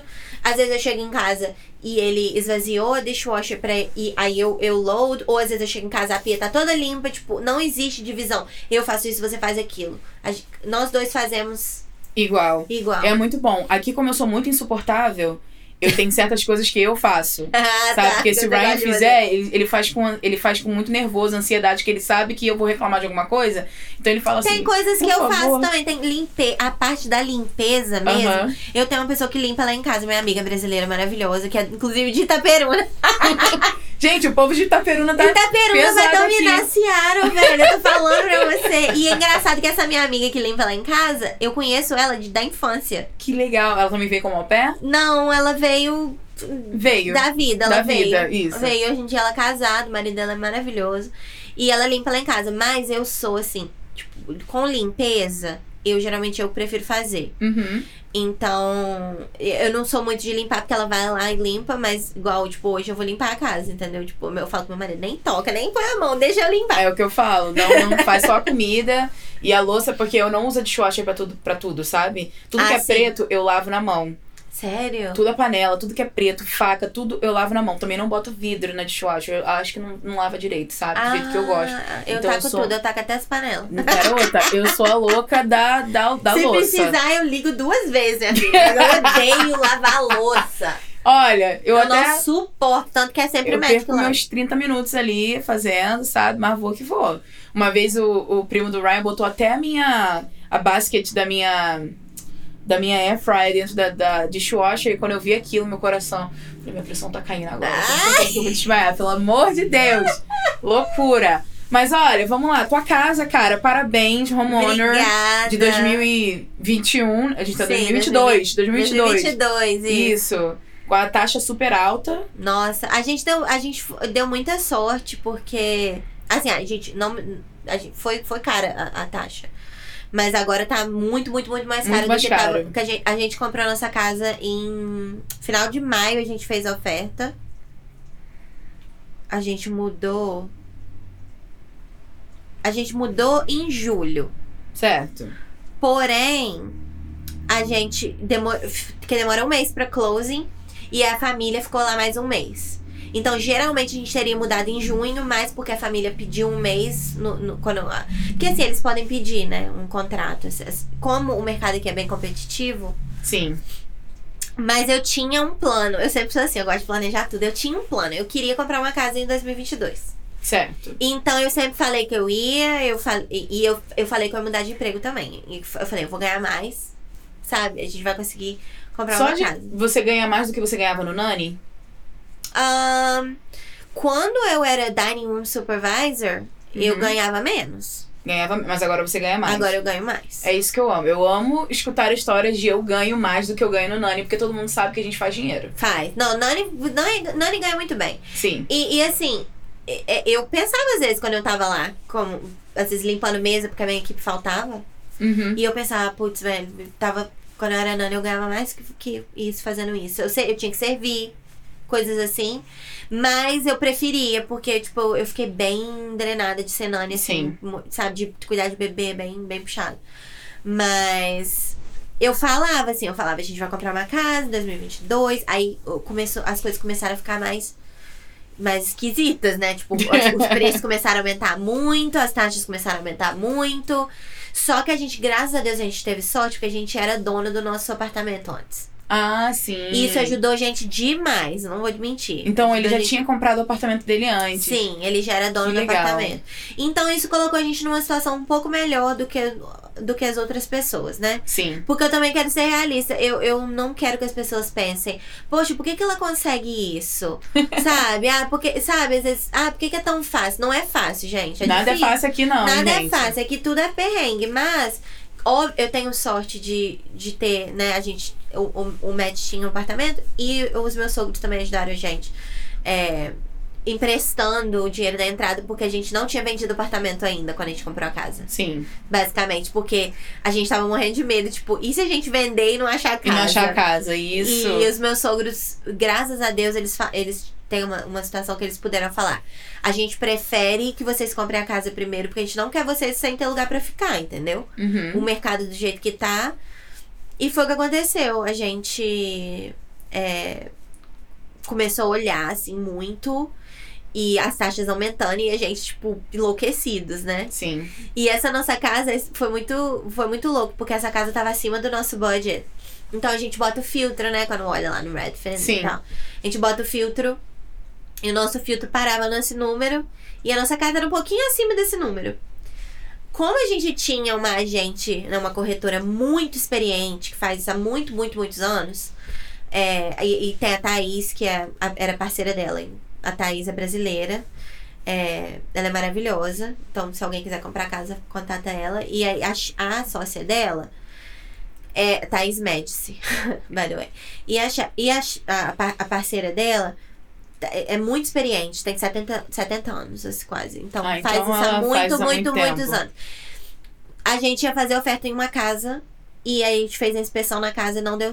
A gente tava meio. Assim, As coisas não estavam legais. Não tava legal. Quanto que vocês pagaram pra inspeção? Porque eu sei que a inspeção é mais 500, não é? Foi uns 800 dólares, eu acho. Caralho. Mas foi, foi, eu te falo que foi Deus, tanto que a gente não ia fazer, mas a, a nossa corretora falou: olha, essa casa não tem inspeção. Eu faria. Óbvio que você não vai fazer de toda a casa que você quiser, Uhum. mas eu faria mesmo só pra te dar uma peace of mind. E a gente, graças a Deus, que a gente fez, porque não era uma casa boa pra Boa. gente.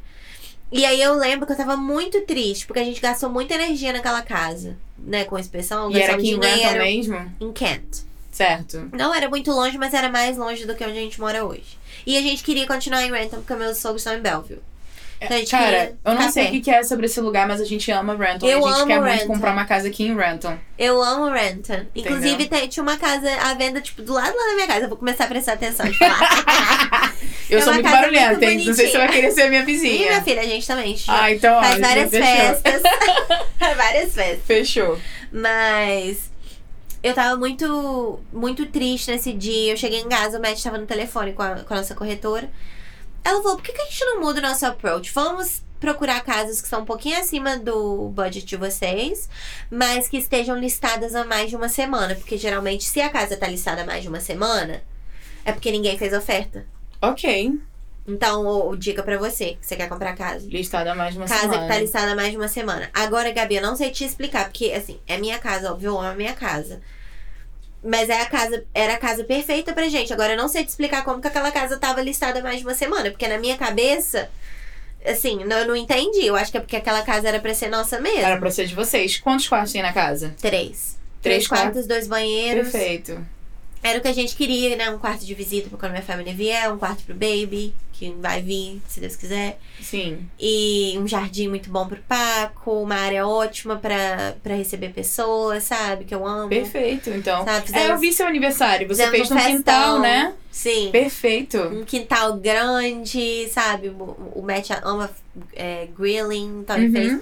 fez uma picanha, a gente fez picanha, fizemos um churrascão brasileiro mesmo.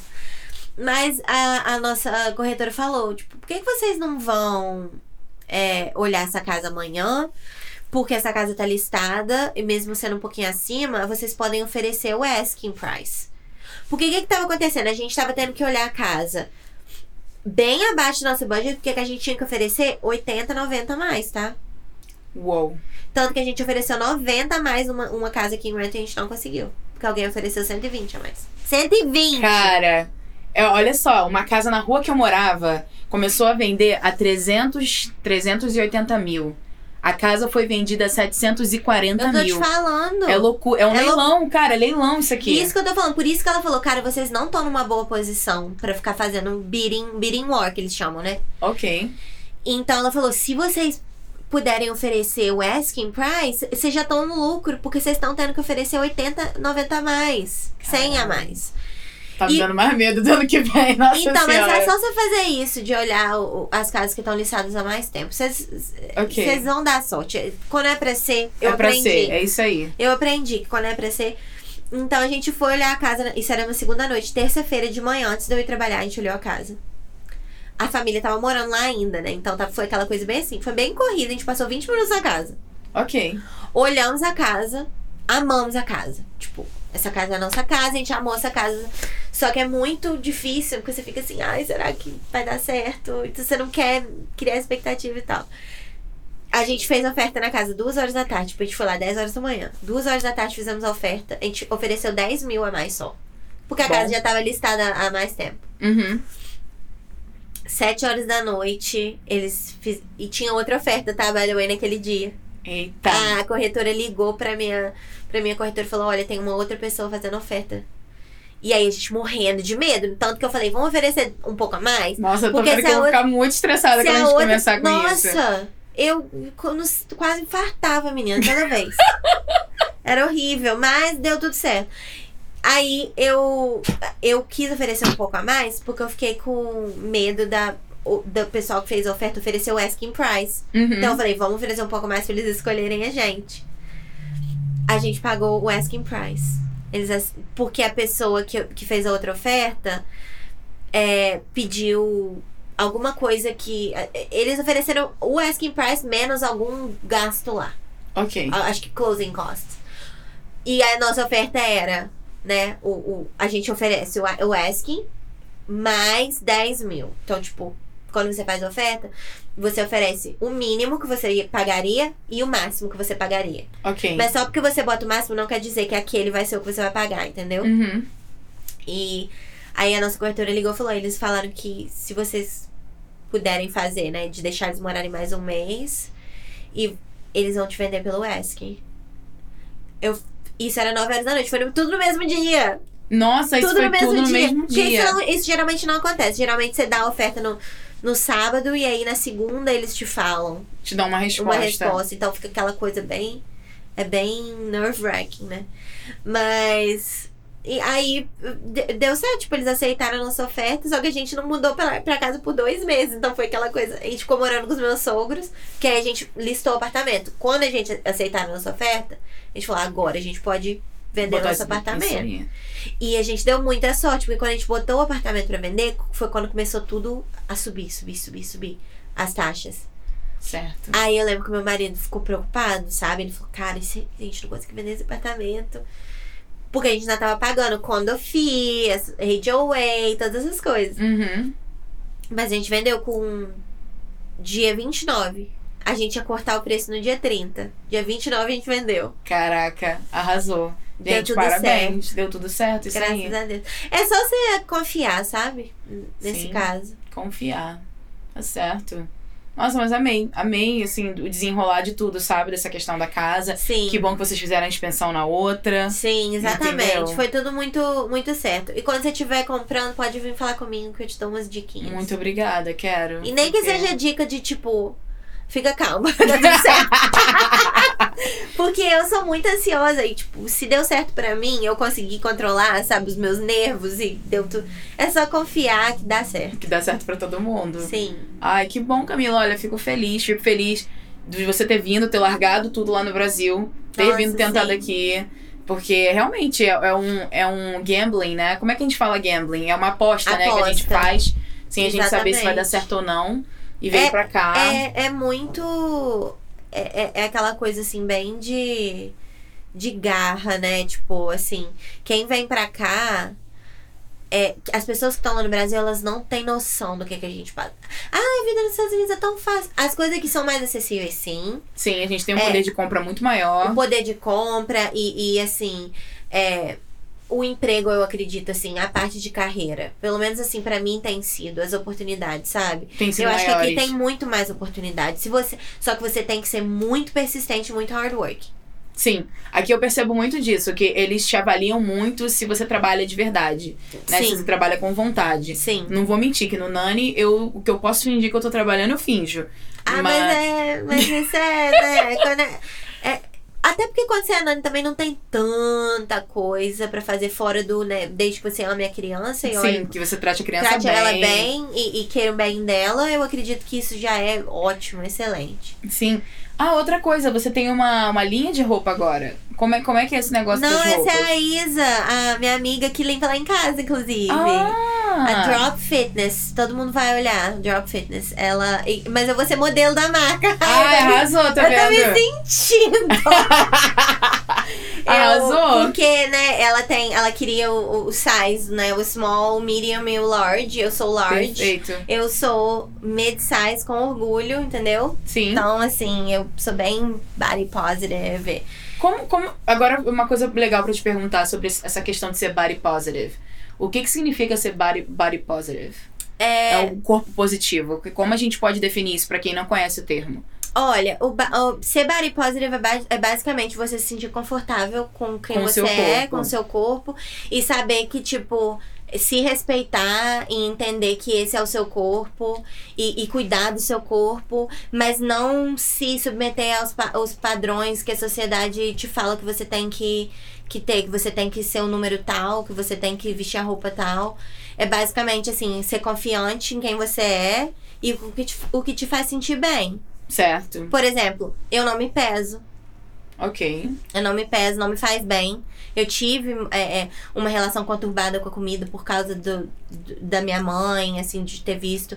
Que, assim, minha mãe é maravilhosa, mas é o que as mulheres passam. Sim. Muitas mulheres não sabem, é, né, que, que nem que estão passando por isso, que a- a- administrar essa parte. Ela tá mastigando alguma coisa. É. Não sei o que é isso, não. Desculpa, fala. Não, isso. mas é, eu tive uma relação conturbada com a comida, então quando eu encontrei essa paz, essa, essa aceitação, e tudo começou a melhorar muito, e aí eu parei de me pesar porque eu, se eu quando às vezes eu me pesava, não me sentia bem, me deixava Uhum. chateada. Eu é, não sinto necessidade de, de saber quanto eu peso. Eu acho que isso não acrescenta nada em mim. O meu valor não é medido pelo meu peso. Sim. Meu valor é medido pe- pelo que eu tenho a oferecer, sabe? E é libertador, vou te falar. Essa questão de não se pesar, né? Não me peso. O que, eu, o que eu percebo é óbvio que eu gosto de ser saudável, de cuidar de mim, sabe? E eu tento perceber assim pelas roupas. Sim. Se as minhas roupas estão me. Eu uso, eu uso o mesmo número, eu uso as mesmas roupas há mais de dois anos. E foi quando eu basicamente resolvi parar de me pesar, parar de fazer dieta louca. Eu fazia dieta até o tempo que eu cheguei aqui, então eu vou, eu vou te dizer que tem mais ou menos uns dois, vai fazer três anos que eu comecei mesmo nessa ideia de. E eu comecei a estudar, né? Porque é minha área, então eu comecei a estudar o Mindful Eating, é, o Intuitive Eating, que é quando você. é, não é dieta, é o você meio que escuta o seu corpo, você faz as suas refeições é, prestando atenção no que você tá comendo, então você come devagar, você não tem distrações, é, você escuta o que o seu corpo quer, por exemplo, às vezes é, eu quero comer um donut ou uma pizza, eu- o meu corpo tá me pedindo, aqui, a gente fala tem o soul food e Uhum. tem o nutrition food, o soul food é aquelas comidas que te fazem sentir bem, são aquelas comidas que não necessariamente vão te nutrir, mas Mas você vai se sentir você bem. vai se sentir bem. E é, é sobre encontrar esse balanço, Sim. entendeu? Eu sempre tomo meu vinho na sexta-feira, eu gosto de comer o meu, meu queijos e vinhos, e é uma coisa que me faz bem, aquilo que faz bem pra minha alma, depois de uma semana puxada de trabalho. Sim. É tomar o meu banho de banheira e tomar aquela taça de vinho e, e não me preocupar na- com as calorias do que eu tô comendo, sabe? E tipo, eu tô me cuidando Eu como bem durante o dia, eu, eu faço o meu melhor para comer os grupos de alimentos que eu preciso, que eu sei que o meu corpo precisa. E se eu sentir vontade de comer um, um chocolate, uma coisa assim, eu não vou me culpar, sabe? Sim, perfeito. Então, é basicamente isso. É ser bo- body positive é, é aceitar quem você é e, e- e Porém, não- se cuidar também. se cuidar e, e escutar o seu corpo, mas também não ligar porque as pessoas pensam de você. Certo. Tipo, Não tô nem aí. Você, você, você- eu tenho certeza que muita gente no Brasil deve achar, tipo, nossa, a Camila engordou. Eu, pra te falar a verdade, eu não engordei tanto quando eu cheguei aqui. Eu devo ter engordado, sei lá, do tempo todo que eu tô aqui, uns 10 quilos. Mas nos últimos três anos eu acho que eu não engordei nada, assim. Eu tô bem mesmo, sempre no mesmo peso. E outra coisa que as pessoas, pessoas precisam entender, o seu corpo muda com o tempo, tá? Sim. Você ganha peso gente. com o tempo, é normal. Você, você, você com 30 anos querer pesar o que você pesava quando você tinha 22 é ridículo. Tem gente que consegue. Tem gente que consegue, mas a, tro- a troco de quê? É. É isso que eu. Tem gente, tipo. Se vo- é, é uma coisa também que eu falo. Se você precisa é, ficar de dieta sempre e sempre ficar contando as calorias que você come pra você manter aquele peso, aquele não é seu peso. E muita gente não vai gostar de ouvir isso, tá? É, Não, mas é bom você falar sobre isso, porque é interessante saber. Se você tá tendo Eu ter num peso déficit agora- calórico pra manter um peso, ele não é o seu peso. Ok. Entendeu? Porque, olha só, eu tô num peso agora que isso aqui não é meu peso. Tá? Porque eu estou muito pesada. Eu, na. De 2019. Quando eu comecei a morar com meu esposo, o bagulho desandou. Larguei o freio. Uhum. Entendeu? E na pandemia. A pandemia foi difícil. Cara, a pandemia, eu vou te falar. Aqui em casa a gente entrou num ritmo que. Que teve um dia que eu acordei e fui abrir o freezer pra pegar um frango pra descongelar o frango. E tinham oito potes de sorvete dentro do nosso freezer. Nossa. E aí aquilo me deu um surto, porque eu falei assim, cara, não, chega, eu joguei tudo fora naquele dia. Porque a gente perdeu, o Ryan é gordo, eu sou gorda, então nunca case com um gordo se você é gorda. Eu É. sempre falo isso, porque eu fiz isso e o bagulho só piora. E o que que acontece? O Ryan ganhou nessa brincadeira 20 quilos Nossa. e eu ganhei 10 quilos, sabe? Da, da pandemia pra cá. Eu já vim pesar, vim pra cá com 95 quilos. E aí quando eu fui me olhar, eu tava pesando 110. E eu falei, não, não, não Sim. dá, sabe? Então eu sei que eu Mas não a tô... outra coisa também, Gabi, que eu acho importante também todo mundo entender, é que você pode ser body positive e ainda querer mudar o seu corpo. Sim, isso que eu queria Você falar. pode se amar e se respeitar e saber o seu valor, e que o seu valor não é agregado a peso, mas querer melhorar e ser a melhor versão de você. Sim, Não tem problema algum com isso. Muita gente acha, ah, você é body positive porque você se acomodou, porque você viu que você ganhou peso e você não quis se esforçar pra perder. Não, é porque eu amo o meu corpo desse jeito. sim, se eu tá não se amasse, bem. eu tô me sentindo bem, eu estou me sentindo saudável. Se eu não amasse, ou se eu não estivesse me sentindo confortável ou saudável, eu estaria tentando mudar e ser uma melhor versão. Mas isso não quer dizer que eu odeio meu corpo. Você tentar perder peso não quer dizer que você não gosta de você. Sim, É sobre você ser gentil com você mesma nesse processo. com certeza. Até porque o que eu, o que eu vejo, antigamente, vamos supor, eu com os meus, no início dos meus 20 e poucos anos, o meu sonho ainda era ser magra. Sabe? E hoje em dia eu vejo corpos. Cara, aqui nos Estados Unidos tem muita mulher do corpo maravilhoso. Sim. sabe? Que é, bo- que é body positive. E tem, assim, curvas, cara, um corpo lindo. E eu sempre falo, esse é o corpo que eu quero. Eu não me vejo mais querendo ser a menina de... Porque o meu IMCC que eu- diz que eu tenho que ter 58 quilos. Não, IMC, Eu não IMC vou ter não 58 existe, quilos. tá, Gabi? Eu te falo como nutricionista. IMC é uma, é uma coisa super é, ultrapassada. Sabe? Certo. Se você parar pra pesquisar, é uma coisa que foi feita há muito, muito, muitos anos atrás pra conseguir dados demográficos. Não, o IMC não, não tem. Quem dita o que você tem que é, pesar não é o IMC. Isso eu vou te falar. Não, eu nem uso o IMC, tipo, eu acho o IMC a coisa mais é, retrógrada, pra te falar Bom saber também, porque... Mas, é, mas, tipo assim, o meu diz que eu tinha que pesar 58 quilos. Eu nunca vou pesar 58 quilos. E não é realis, Não, realístico. pois é, não é. Não pra mim, sabe? Não pro meu corpo.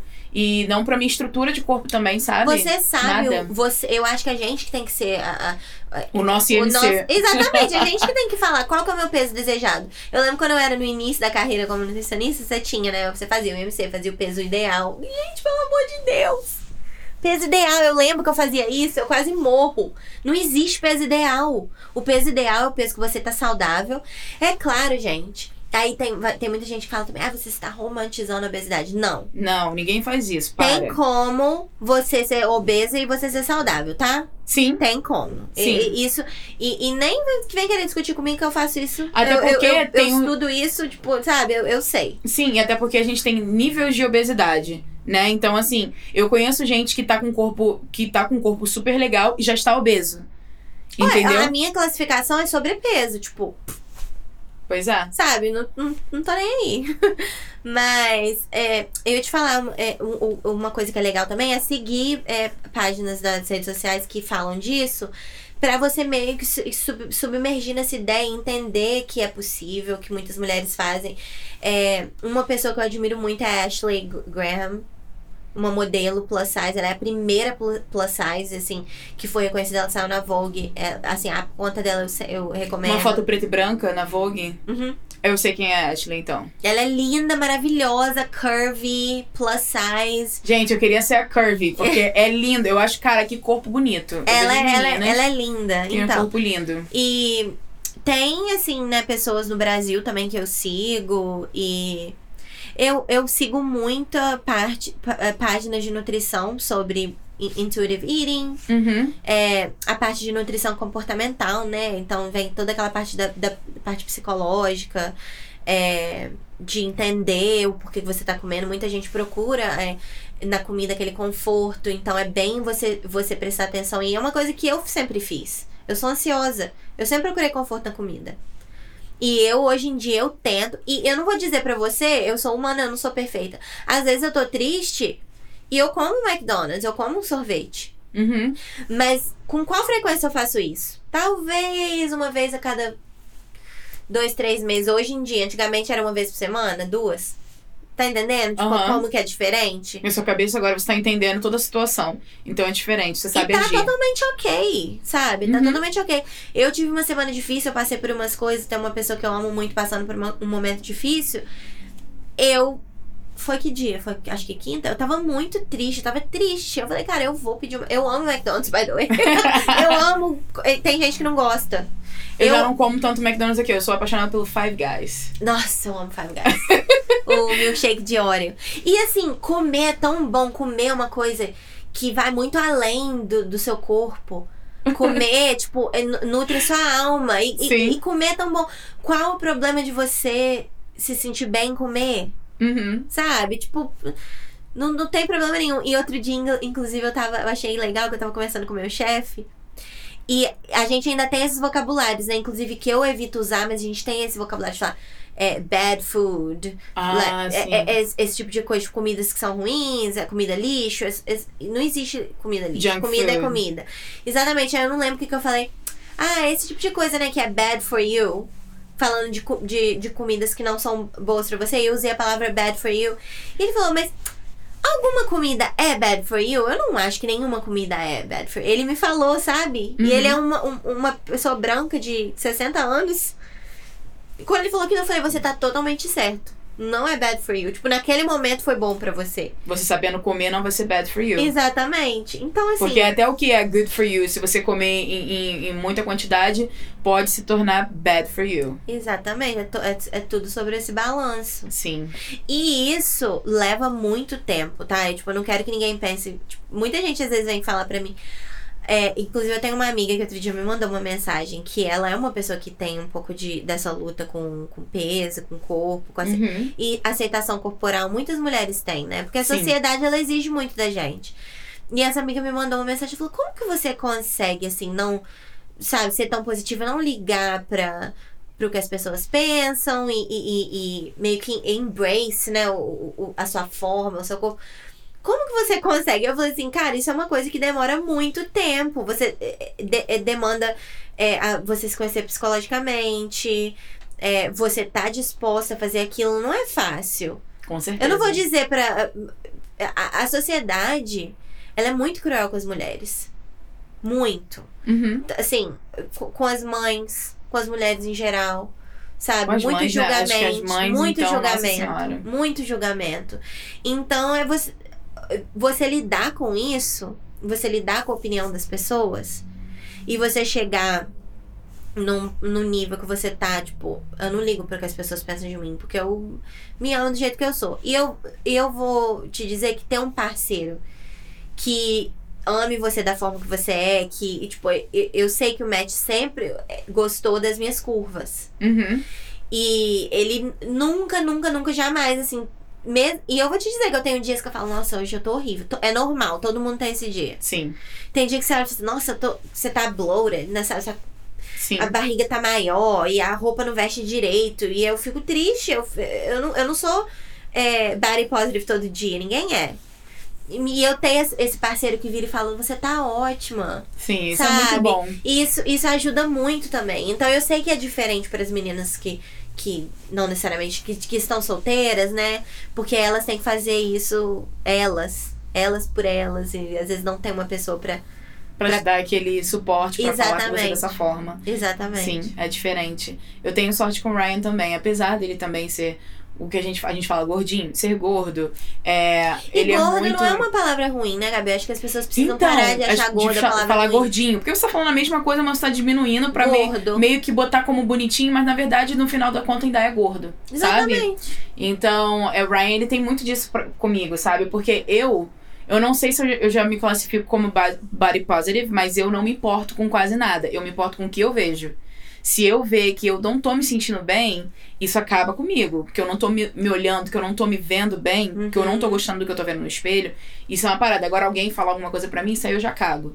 Sabe? Isso aí já vem de Então, muitos você- anos comigo. Eu, eu acredito que você tá na- bem no, no, no body positive, porque a gente sempre vai ter dias que a gente não vai gostar da gente. Sim. Igual você falou, você quer melhorar, né? Você quer perder peso. E, e eu acho que é importante as pessoas entenderem que perder peso e ser body positive é ok. É ok, Elas sim. podem andar juntas. Ainda mais pra minha saúde, sabe? Que a, alimentação daqui acabou comigo, não vou mentir, não.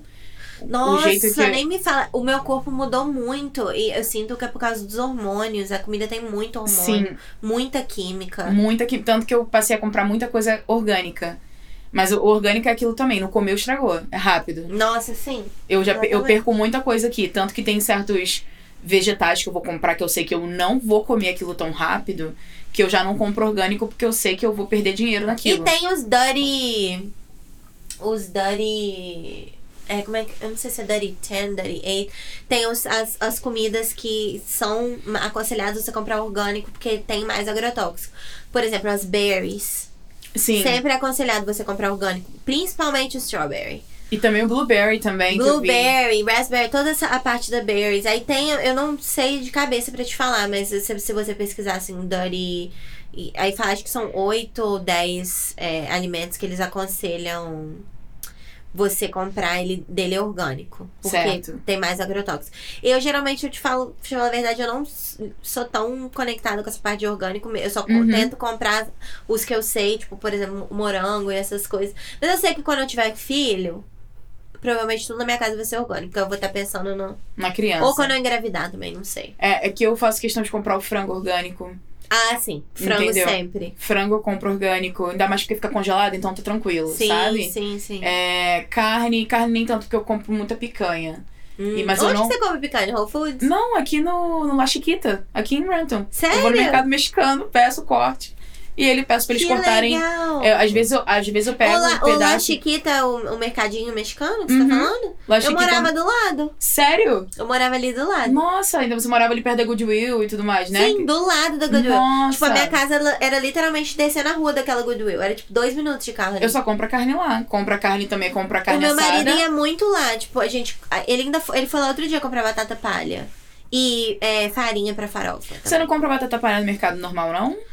Você gosta da York Eu especificamente? gosto. É, eu compro no mercado normal se, se precisar, mas geralmente eu gosto, tipo, quando eu faço estrogonofe, eu gosto de comprar batata palha Da York do Brasil, mesmo. sim. Ah, eu gosto muito da extra fina. E a extra Sim. fina eu só encontro quando eu vou em Kirkland. Eu sou apaixonada por extra fina, nossa senhora. Tem Às vezes no, no La Chiquita. Sério? extra fina. Nossa, bom saber. Depois então, você olha. eu compro a picanha lá e compro a carne assada deles Que também, que já vem legal. temperada. E eu amo a A carne gente assada já deles. comprou a carne assada e o frango de lá. Eu lembro. Frango eu nunca, come, com- nunca comprei. Mas o a frango picanha... marinado, pré-marinado deles é muito bom. Nossa, bom Mas é bom também. saber da picanha. O meu marido geralmente sempre compra no Whole Foods. Certo. Eu- em- o do meu aniversário eu comprei no Costco, acredita? Tava, a picanha tava mais barata do que o flank steak, tipo, que é uma carne que não é considerada tão boa. Eu nunca comprei a picanha lá. Como eles chamam a picanha lá? Eu acho que é top, É top sirloin? top sirloin, uma coisa assim. Mas dá pra você ver que vem a- o formatinho da O- picanha e mesmo. também tem a capa de seal. gordura, né? Tem a capa de gordura. Ah, Eu comprei pro meu aniversário lá no Costco, e tava um preço muito bom, inclusive. Ai, que bom. Eu amo Costco. Eu vou no Costco daqui a eu pouco. amo Costco. Ah, você vai? Eu amo, a Eu vou gente no tem que daqui a pouco. Cara, vamos ver, vamos ver se faltou alguma coisa. Você contou do seu pair, você contou do seu trabalho, você contou da questão da, da- do corpo, da, da questão de como você vê a comida, como você vê tudo agora. Sim. E deixa eu ver, o que, que que ficou faltando? Deixa eu ver aqui. É, vamos começar por um conselho. Qual o conselho que você daria pra quem tá vindo pra cá tentar como ou qualquer outro tipo de coisa, sabe? Qual é o Ah, seu eu- conselho? Meu conselho é ser resiliente, não desistir. Ah, você tem que ser resiliente mesmo, gente. Não desistir, entendeu? Porque é, fica difícil, sim. Às vezes dá vontade de desistir, às vezes você acha que você não vai conseguir. Mas é só você pegar, cara. Eu sou, eu, eu sou exemplo, porque eu tive que. é, claro, eu, acho- eu sei que as pessoas vão ouvir eu falando que eu fui ao pé do meu tio, aí que eu ganhei mais. Ah, essa menina teve tudo muito fácil. Não foi Gente, fácil. morar com a, gente, morar com. É o que eu vou falar de novo. Morar com o nosso pai e com a nossa mãe já não é fácil. Você imagina com um tio, sabe? Sim, e, e o fato. Eu acho, Gabi, que o mais difícil aqui, e olha que eu tenho família aqui, viu? Uhum. é você, você se sente muito sozinha. Você sente que você não tem muito apoio. Uhum. Mesmo eu, graças a Deus, eu tenho meu marido, tenho os pais dele, tenho meu tio aqui e tudo. E mesmo assim, eu tenho meus amigos, e eu mesmo assim ainda me sinto sozinha. Eu acho que é uma coisa que as pessoas não se preparam psicologicamente. Eu acho que você tem que entender que você vai se sentir sozinha e que você, você vai ser. Você tem que fazer as coisas por você. Ninguém vai fazer pra você, sabe? Igual quando eu tava procurando esse meu segundo emprego, é, eu falei pro meu marido, eu falei, eu vou conseguir um emprego, eu vou ganhar mais. Em 2022, eu vai, isso vai acontecer. Eu falava, eu falava, eu falava, mas eu tive que aplicar muito. Eu apliquei muito. Eu fiz entrevista, eu fui muito persistente. É, e é difícil, sabe? Às vezes você, você tá drenado de, de. Igual, por exemplo, de Senani. Sim. Você tá drenado e você tem que botar muita energia naquilo. Às vezes você, ah, gente, da onde? Porque eu vou tirar força. Às vezes eu saio do trabalho e agradeço porque eu sobrevivi. Eu sempre falo assim, muito obrigada. Cara, eu não sou uma pessoa com muita fé, sabe? Eu reconheço isso. Mas às vezes eu coloco, dentro do meu carro eu coloco um louvor que é agradeço. Sabe? Sim. Eu fazia isso nas sextas-feiras, quando eu chegava no final da semana e eu sabia que eu não tinha surtado. Eu gosto muito de ouvir louvor acontecido. também. Tem uma. Esse é ah, o único que eu escuto, sabe? Porque é. É. o meu agradecimento de eu ter sobrevivido a semana, porque não é fácil cuidar do filho dos outros. nossa. Não é fácil ficar com criança, sabe? Então, assim, tem final do dia aí que eu falo assim, Deus, muito obrigada que eu cheguei até aqui. E agora eu não trabalho mais às sextas. Eu pedi pra não Nossa, trabalhar dia, bom. dia de sexta, porque o meu marido tava falando assim, a sua saúde é minha, precisa melhorar. Então, vê um dia da semana que é ok pra eles, para você não trabalhar, porque você precisa ficar em casa um pouquinho mais. E Sim. aí eu não trabalho um dia de É uma ótima sexta-feira. alternativa, eu adoro isso. Achei. Sim. Se você tem a opção de fazer. Mas eu, eu, eu acho assim, morar aqui é muito bom. Tem os seus, os seus prós, tem os seus contras. É, eu, graças a Deus, assim, me considero uma pessoa de sorte, assim, sabe? Que eu tive tudo dando certo pra mim. Sim. Mas eu tive momentos. Cara, eu, eu fui expulsa de, de casa de uma família que eu. que eu fui nani living quando eu saí da UPE. Por um pouquinho, assim. Eu morei com eles bem pouco. Eles me expulsaram da casa deles, assim. E, brasileiros, tá? Ah, Foi, e eu Ah. lembro disso até hoje, assim. Foi um dos momentos mais humilhantes da minha vida. Eu nunca imaginei que eu ia passar por aquilo. E óbvio que assim, que a gente não, não conta isso tan- tanto quanto deveria às vezes. Mas eu quero falar isso para as pessoas saberem também que a gente passa Sim. por umas coisas. Eu, eu penso nisso, né, Gabi, até- eu tenho a minha casa hoje. Eu tenho um emprego assim que eu sempre sonhei, eu tô num lugar da minha carreira que eu sempre quis. E eu lembro disso, desse momento, às vezes, assim, eu sinto. Eu, eu é, aquela momento. Eu sinto uma vergonha, assim, eu, eu fui humilhada, sabe? sim. Fui humilhada. Eu, eu, eu- Foi horrível, horrível.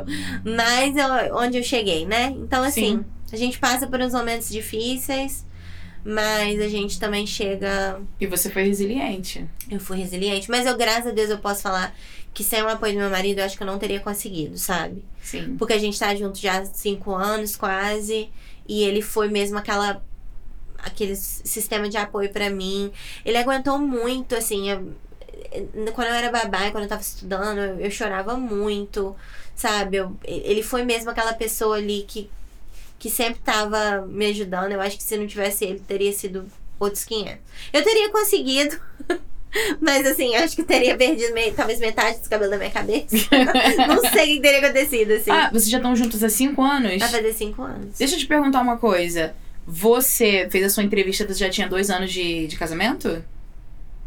Ou sua entrevista de au pair? De au pair. Do Green Do Card. green card? Foi uma semana antes e eles só me deram o Green Card de dois anos, você acredita? Ai, meu Deus do Que céu! ódio. Uma semana antes! Uma semana antes. E aí agora eu vou ter que pagar pra renovar, né? Ai, que inferno, cara. Cara, eu, eu, eu queria muito que fosse de 10 anos, tanto que o Matt até falou assim, ah, você não pode, tipo, dar o de 10 anos que tem uma semana.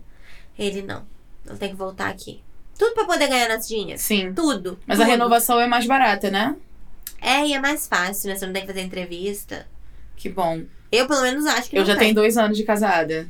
Você já tem? Já tenho dois anos de casada. Então eu tô. A sua entrevista ora- não... Não, a minha entrevista é agora no final do ano. Ah, então você vai pegar de 10 anos. I hope so! Você vai pegar de 10 anos tranquila, não, tranquilamente, você pode, sem dúvida. E se eles não, se- eu perguntaria, tipo, antes e falaria, tipo, ó, tem mais de 10 anos que eu sou casado. Vocês... Acho que eu já vou começar a entrevista falando. Nós estamos casados há dois anos. Sim. Porque agora a pandemia atrasou bastante as coisas, né? Sim, mas não, mas eu também dei muito mole no meu processo com várias coisas, sabe? Mas hoje eu reconheço que foi bom, porque eu não, eu, se Deus quiser, eu quero muito de 10 anos, sabe? Então, pra mim, Sim, ficar, ter sim. 10 anos de paz, 10 anos não, que depois de 3 anos a gente já pode aplicar pra Cidadania, cidadania. sim. Então, 3 anos Ah, eu de paz. vejo a hora de poder é, aplicar pra cidadania logo, pra não me preocupar mais. Mas eu acho que, cara, depois você pega o seu green card. Assim, eu te falo que muda tudo. A tranquilidade que tomou conta do meu ser. porque eu era todo tempo ansiosa, assim. Porque eu ficava, quando que eu vou poder ir pra casa? Quando, sabe, quando que eu vou poder aplicar pro emprego novo? Porque tá, o meu negócio tava expirado. Tipo, eu não ia Uhum. poder. E eu já tava meio com essa ideia, assim, de, de, mudar de emprego naquela época, já do ano passado. Eu, e eu lembro quando o Green Card chegou, cara, eu chorei tanto. tanto. Lágrimas de felicidade. Eu lembro que ó, eu tenho vídeo. Tipo, eu, eu lembro que eu mandei pra minha família, todo mundo se emocionou, porque, tipo, cara, só quem viveu sabe.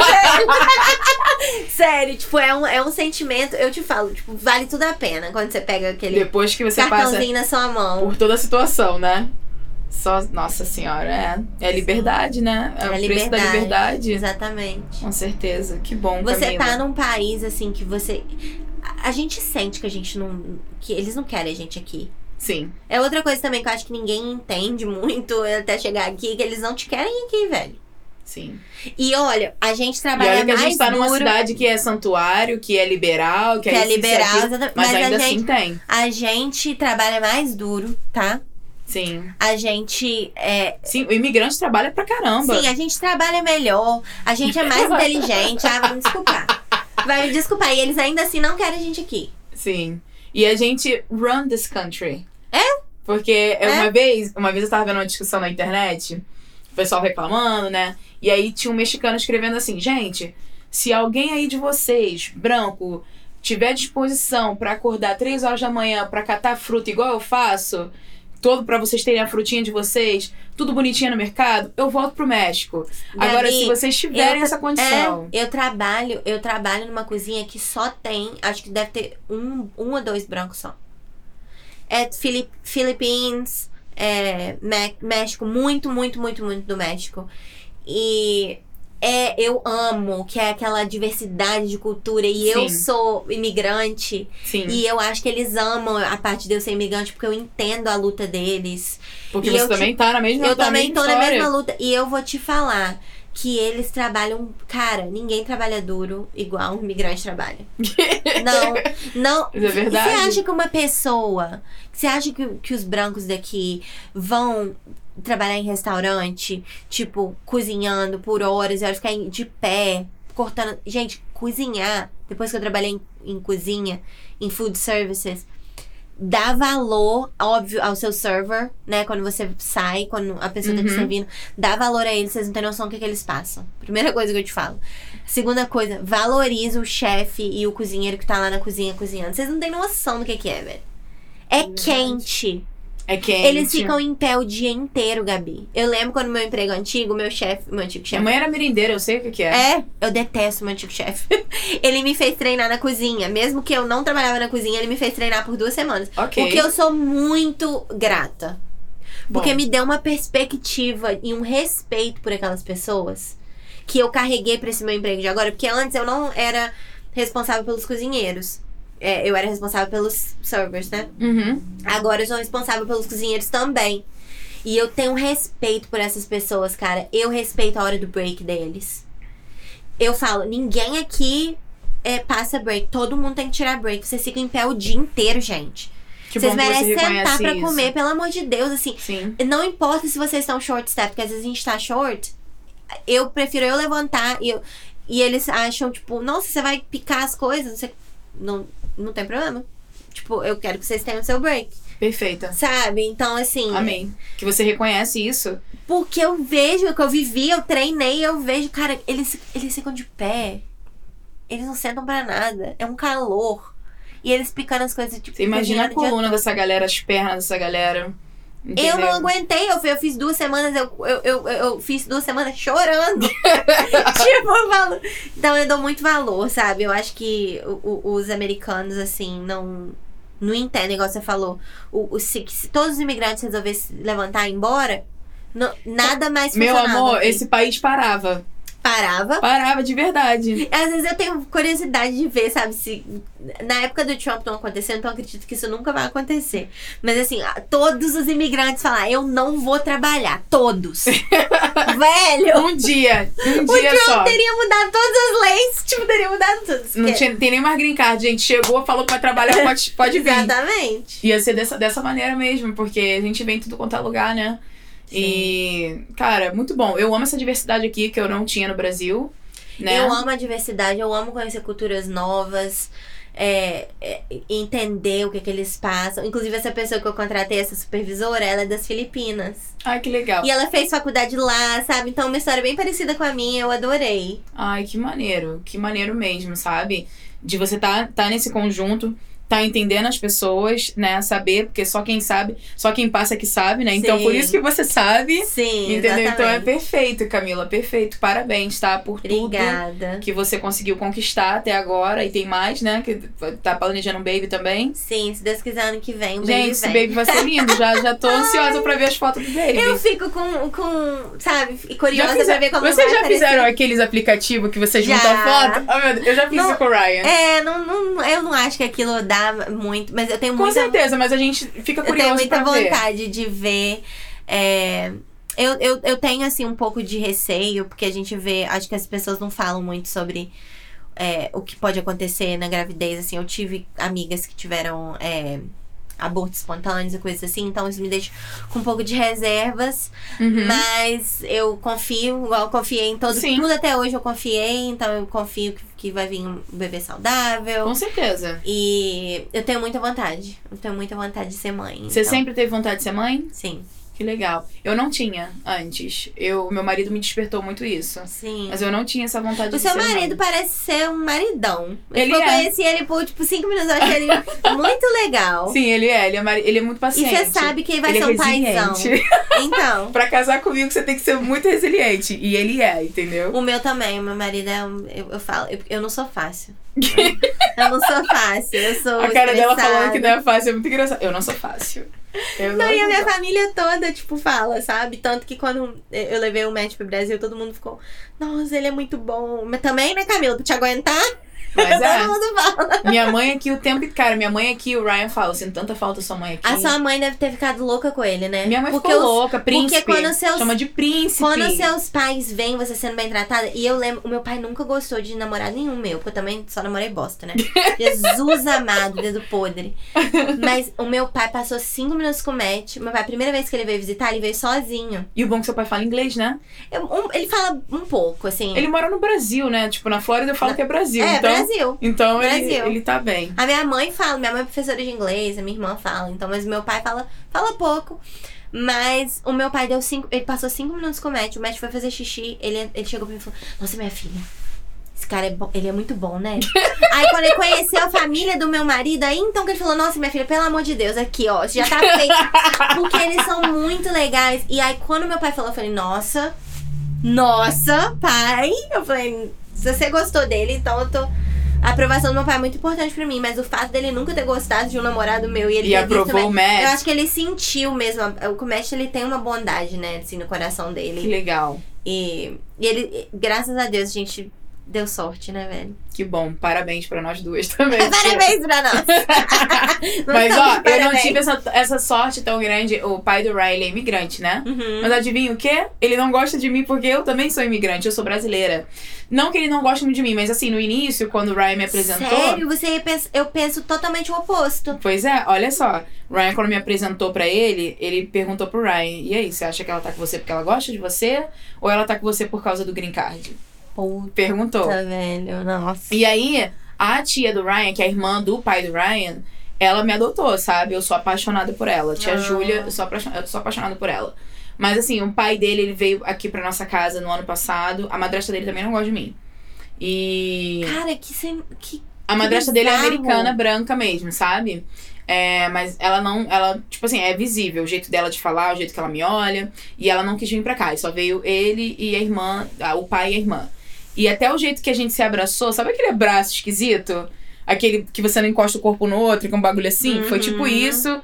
E os assuntos também, tipo, não conversar. A gente, tipo, esse ano eu resolvi falhar. Eu, falei- eu falei assim, porque o Ryan falou assim, cara, eu fico tão triste que a mulher que eu casei, meu pai não tem conexão, eu resolvi mandar uma mensagem pra ele. E aí a gente se falava, sabe? Mas era um. Sei lá, não era legal. E aí eu peguei e falei assim: quer saber? Eu mandei uma mensagem pra ele e falei assim: Edgar, tô te mandando mensagem porque eu tava tentando criar uma conexão com você, mas isso não vai dar certo, porque eu acredito que conexão são coisas naturais. E se não aconteceu com a gente agora, pode que ser que aconteça no futuro, pode ser, mas eu não vou ficar forçando nada. Nossa, E aí ele botou assim pra mim. you. E aí ele pe- pegou e falou assim pra mim, Gabi, não é que eu não tenha conexão com você, mas a gente não conversa muito. Eu falei assim, beleza, depois desse assunto ele nunca mais tocou no assunto, eu também nunca mais toquei no assunto. Então você vê que é uma parada assim super. Não é natural da gente, sabe? Mas é, eu acho muito engraçado essa questão dele ser imigrante. Nossa, eu Veio pra cá pulando o muro, hein? Eu cheguei aqui no avião, desci aqui em Seattle. Ele veio pra cá pulando muro. Sério? Veio pra cá bem novinho. Tinha uma guerra acontecendo em El Salvador. E a forma da avó do, da avó do Ryan, que é apaixonada por mim. A avó dele é apaixonada por mim. A forma que ela teve de salvar os filhos e ela foi vindo pra cá. Então ela veio pra cá trabalhar, juntou dinheiro e trouxe todo mundo. Todo mundo hoje em dia é cidadão, legal. sabe? Todo mundo é direitinho. Isso foi muitos anos atrás. Sim. E ele chegou a 14 anos. Então eu fico pensando, cara, o cara que entrou pelo muro, não julgando ninguém, cada um sabe o que faz a própria vida Claro. me julgar, sabe? Tipo, dessa forma. E por eu ser brasileira também. Tem muito essa questão de eu ser brasileira. Sim, eu acho. Assim, eu não vou mentir pra você, igual eu falo que os meus sogros são maravilhosos, eles são. Mas na época que a gente resolveu casar, teve um pouco de receio, assim, E dele. você tá casando pelo green card também? Sim, teve um pouco de. E, e olha que eles sempre foram. Sempre foram super legais, mas eu sei, eu senti meio com essa tensão. O meu cunhado também, que é uma pessoa que eu chamo de irmão, ele é meu irmão. é, hoje ele vai lá em casa, sabe? Então, assim, ele também chegou pro Matt e falou: Olha, tem certeza que é isso que você quer? Mesmo assim, que era nítido, tanto que a gente se amava quanto a gente era compatível. Sim. Eles acho que só queriam mesmo de- que o Matt fosse crítico Uhum. no momento de. Que ele estivesse pensando no que, que ele tá estivesse fazendo. pensando, eu, eu não acho que veio de um lugar ruim, porque eles são pessoas boas, assim, a gente tem uma, uma conexão maravilhosa. Mas a minha sogra me falou, eu, eu achei muito bonitinho. Tipo, eles fizeram isso tudo, né? Meio que fizeram o Matt pensar sobre, mas quando a gente resolveu mesmo casar, é, e eu acredito que foi assim, mais ou menos na semana que a gente ia casar, a minha sogra olhou pra mim e falou: Eu sempre quis que um dos meus filhos casasse com um imigrante. Olha que legal. Ela nunca tinha falado isso pro Matt, ela nunca falou isso pra nenhum deles. E ela nunca tinha falado isso pra mim. E aquilo me emocionou tanto. Porque eu acho que ela percebeu. Agora que eu percebi que, é, que ele. É isso mesmo que ele quer, eu, né, que ela queria que ele pensasse. Ele Uhum. pensou, aí eu vou me abrir, vou, vou falar. E ele e depois disso a gente nunca teve nenhum, É, nenhum problema. o pai dele continua morando na Califórnia. E a tia dele mora aqui em Portland, a prima dele também. Ai, que legal, então a gente tá pertinho. sempre junto, sabe? Eu tô sempre indo pra Portland. Ah, e aí a tia dele tava falando um negócio pra mim. Falou, Gabi, mesmo se a sua intenção tivesse sido realmente o green card, você mudou a vida do meu sobrinho. Sabe? Ai, que É, fofa. O que eu vejo quando eu venho aqui na, na, na casa de vocês é que tem uma família. sabe? Sim. Então, Pra mim, independente se você teve realmente essa intenção no início, Uhum. pra mim, it doesn't Não matter. importa. Não importa, sabe? Porque você tá construindo uma família com ele e eu acredito que ele, tá, ele se tornou um homem muito melhor depois de você. E isso pra mim é o que importa. Claro, sabe? claro. É o que importa. Assim, pelo menos você tem ainda esse apoio. Tem. falar, a mãe tem dele também muitas- gosta muito de Tem mim. muitas meninas, assim, que eu conheço, inclusive algumas que são minhas amigas, que não tem apoio da. De ninguém da da família, família. né? É. E engraçado que você me falou essa história de imigrante, tem uma pessoa que eu conheço que o pai do marido dela é imigrante também. O pai e do ele, dela. E ele tem. O sogro dela, no caso, né? E ele tem preconceito com imigrante. Mas é, cara, isso tem muito. que loucura, né, velho? Tem Nossa. muita gente assim. E eu, o que eu acho engraçado, mas assim, o, o bom do meu esposo também é que ninguém pode falar porra nenhuma de mim, sabe? Ele, ele é meu. Nossa. Ele é meu advogado real, sabe? Sim. Tipo assim, não, Isso você não importa. nada. Isso, Isso. importa. Eu amo essa questão dele se impor, sabe? Tipo assim, hoje em dia ninguém fala nada e o pai dele também não toca em assunto nenhum. Até porque a gente foi, olha que engraçado, a gente foi em junho conversar com o pai dele, contar que a gente ia casar, porque minha mãe supostamente estava pra vir. Eu casei sem minha mãe, por causa da Ah, pandemia. Porque não, ninguém tava entrando, ninguém saía, né? Sim. E aí a gente foi lá na Califórnia pra poder contar pra ele. E aí eu lembro dele sentado assim, de frente pra mim. Aí o Ryan falou assim: pai, eu vim aqui pra contar pra você que a gente vai casar. Aí o pai dele, ué, logo, tão cedo assim? Por que, que vocês vão casar assim tão cedo? Aí o Ryan olhou pra ele e falou Tinha assim: ah, quanto tempo vocês estavam juntos? já tinha, um, eu tinha quase um ano. Ah, tá. Aí a gente já morava junto, sabe? Sim. E aí o, aí o Ryan falou assim: pai, a gente já mora junto, a gente já divide conta, a gente já faz tudo junto. Então, eu não vejo um motivo, eu não vejo um motivo pra não casar com ela. Aí ele pegou, aí ele pegou e falou assim: tá, se vocês têm certeza, se você pensou direito nisso, tudo bem então. É, Aí depois ele ligou pro Ryan e falou assim: olha, se fosse você esperava um pouco mais pra fazer isso. Meio que. Deve ter sido um sentimento horrível, né, Gabi? Tá Não, assim, eu situação. fiquei olhando assim, tipo. Você, não, você ficou surpresa? Eu não gostei da resposta dele, porque a tia dele começou a chorar, sabe? A tia dele ficou muito feliz. Ah. Começou a chorar, ficou feliz, e o pai dele foi, por que tão cedo? Por que tão rápido? E aí, o que que aconteceu? O Ryan falou assim pra mim, a- nosso planejamento era casar em Las Vegas, a gente ia pra Las Vegas, minha mãe ia pra Las Vegas, e como deu tudo errado, a gente cancelou tudo. E, inclusive, os brasileiros que eu dei sinal pra poder pagar certas coisas, ninguém me devolveu dinheiro, tá? Só pra te falar. É, tem uma menina que eu fiquei por dois anos pedindo dinheiro de volta. E ela falava pra mim que ia me pedir. Era só 100 dólares. Só que o, o casamento não aconteceu. 100 dólares é dinheiro, velho. Não, e eu cancelei um mês antes. O cabeleireiro, eu esqueci o nome do cara, que ele é o super famoso lá de Las Vegas brasileiro. Ele não me devolveu dinheiro. E eu tentei passar pra uma outra pessoa. Você ia também... fazer em Vegas? Isso, ia- era em Ai, Vegas. que divertido. A gente alugou uma, um Airbnb, uma casa enorme, sabe? Ai. E aí a gente cancelou e eu acabei casando no Mal Tudo Rainier. por causa da, da, Da pandemia, da minha mãe não Ai, poder o Mal. Rainier é tão lindo. Eu casei lá.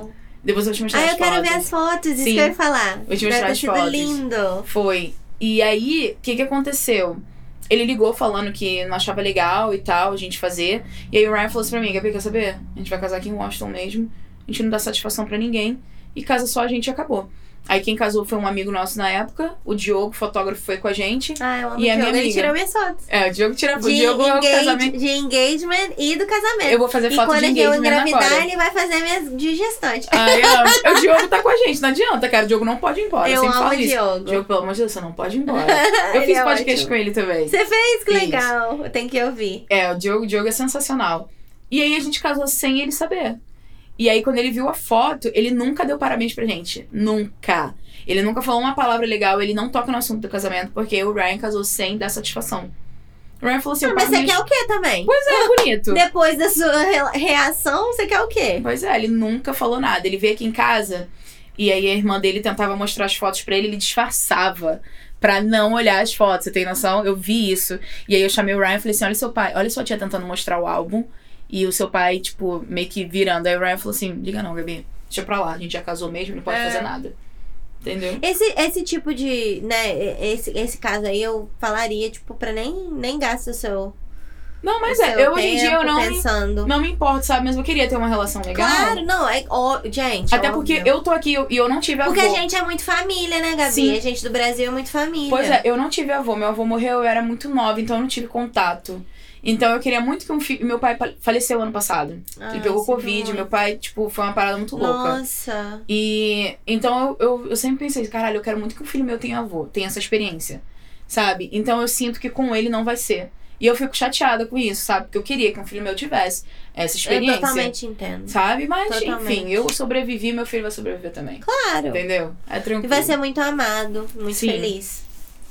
É isso, Camila, você tem alguma coisa pra acrescentar? Não. Nem sei Falamos quanto muito. tempo a gente Quanto tempo falou. que tem? Eu tô aqui Tem falando. duas horas e alguma coisa. Mentira, Gabi. Ali, duas horas e alguma coisa a gente tá Ai, eu não tô acreditando, gente. Pelo amor de Deus, não pode me chamar pros lugares. Gente, esse foi o podcast com a Camila. Vamos encerrar agora que eu e Camila.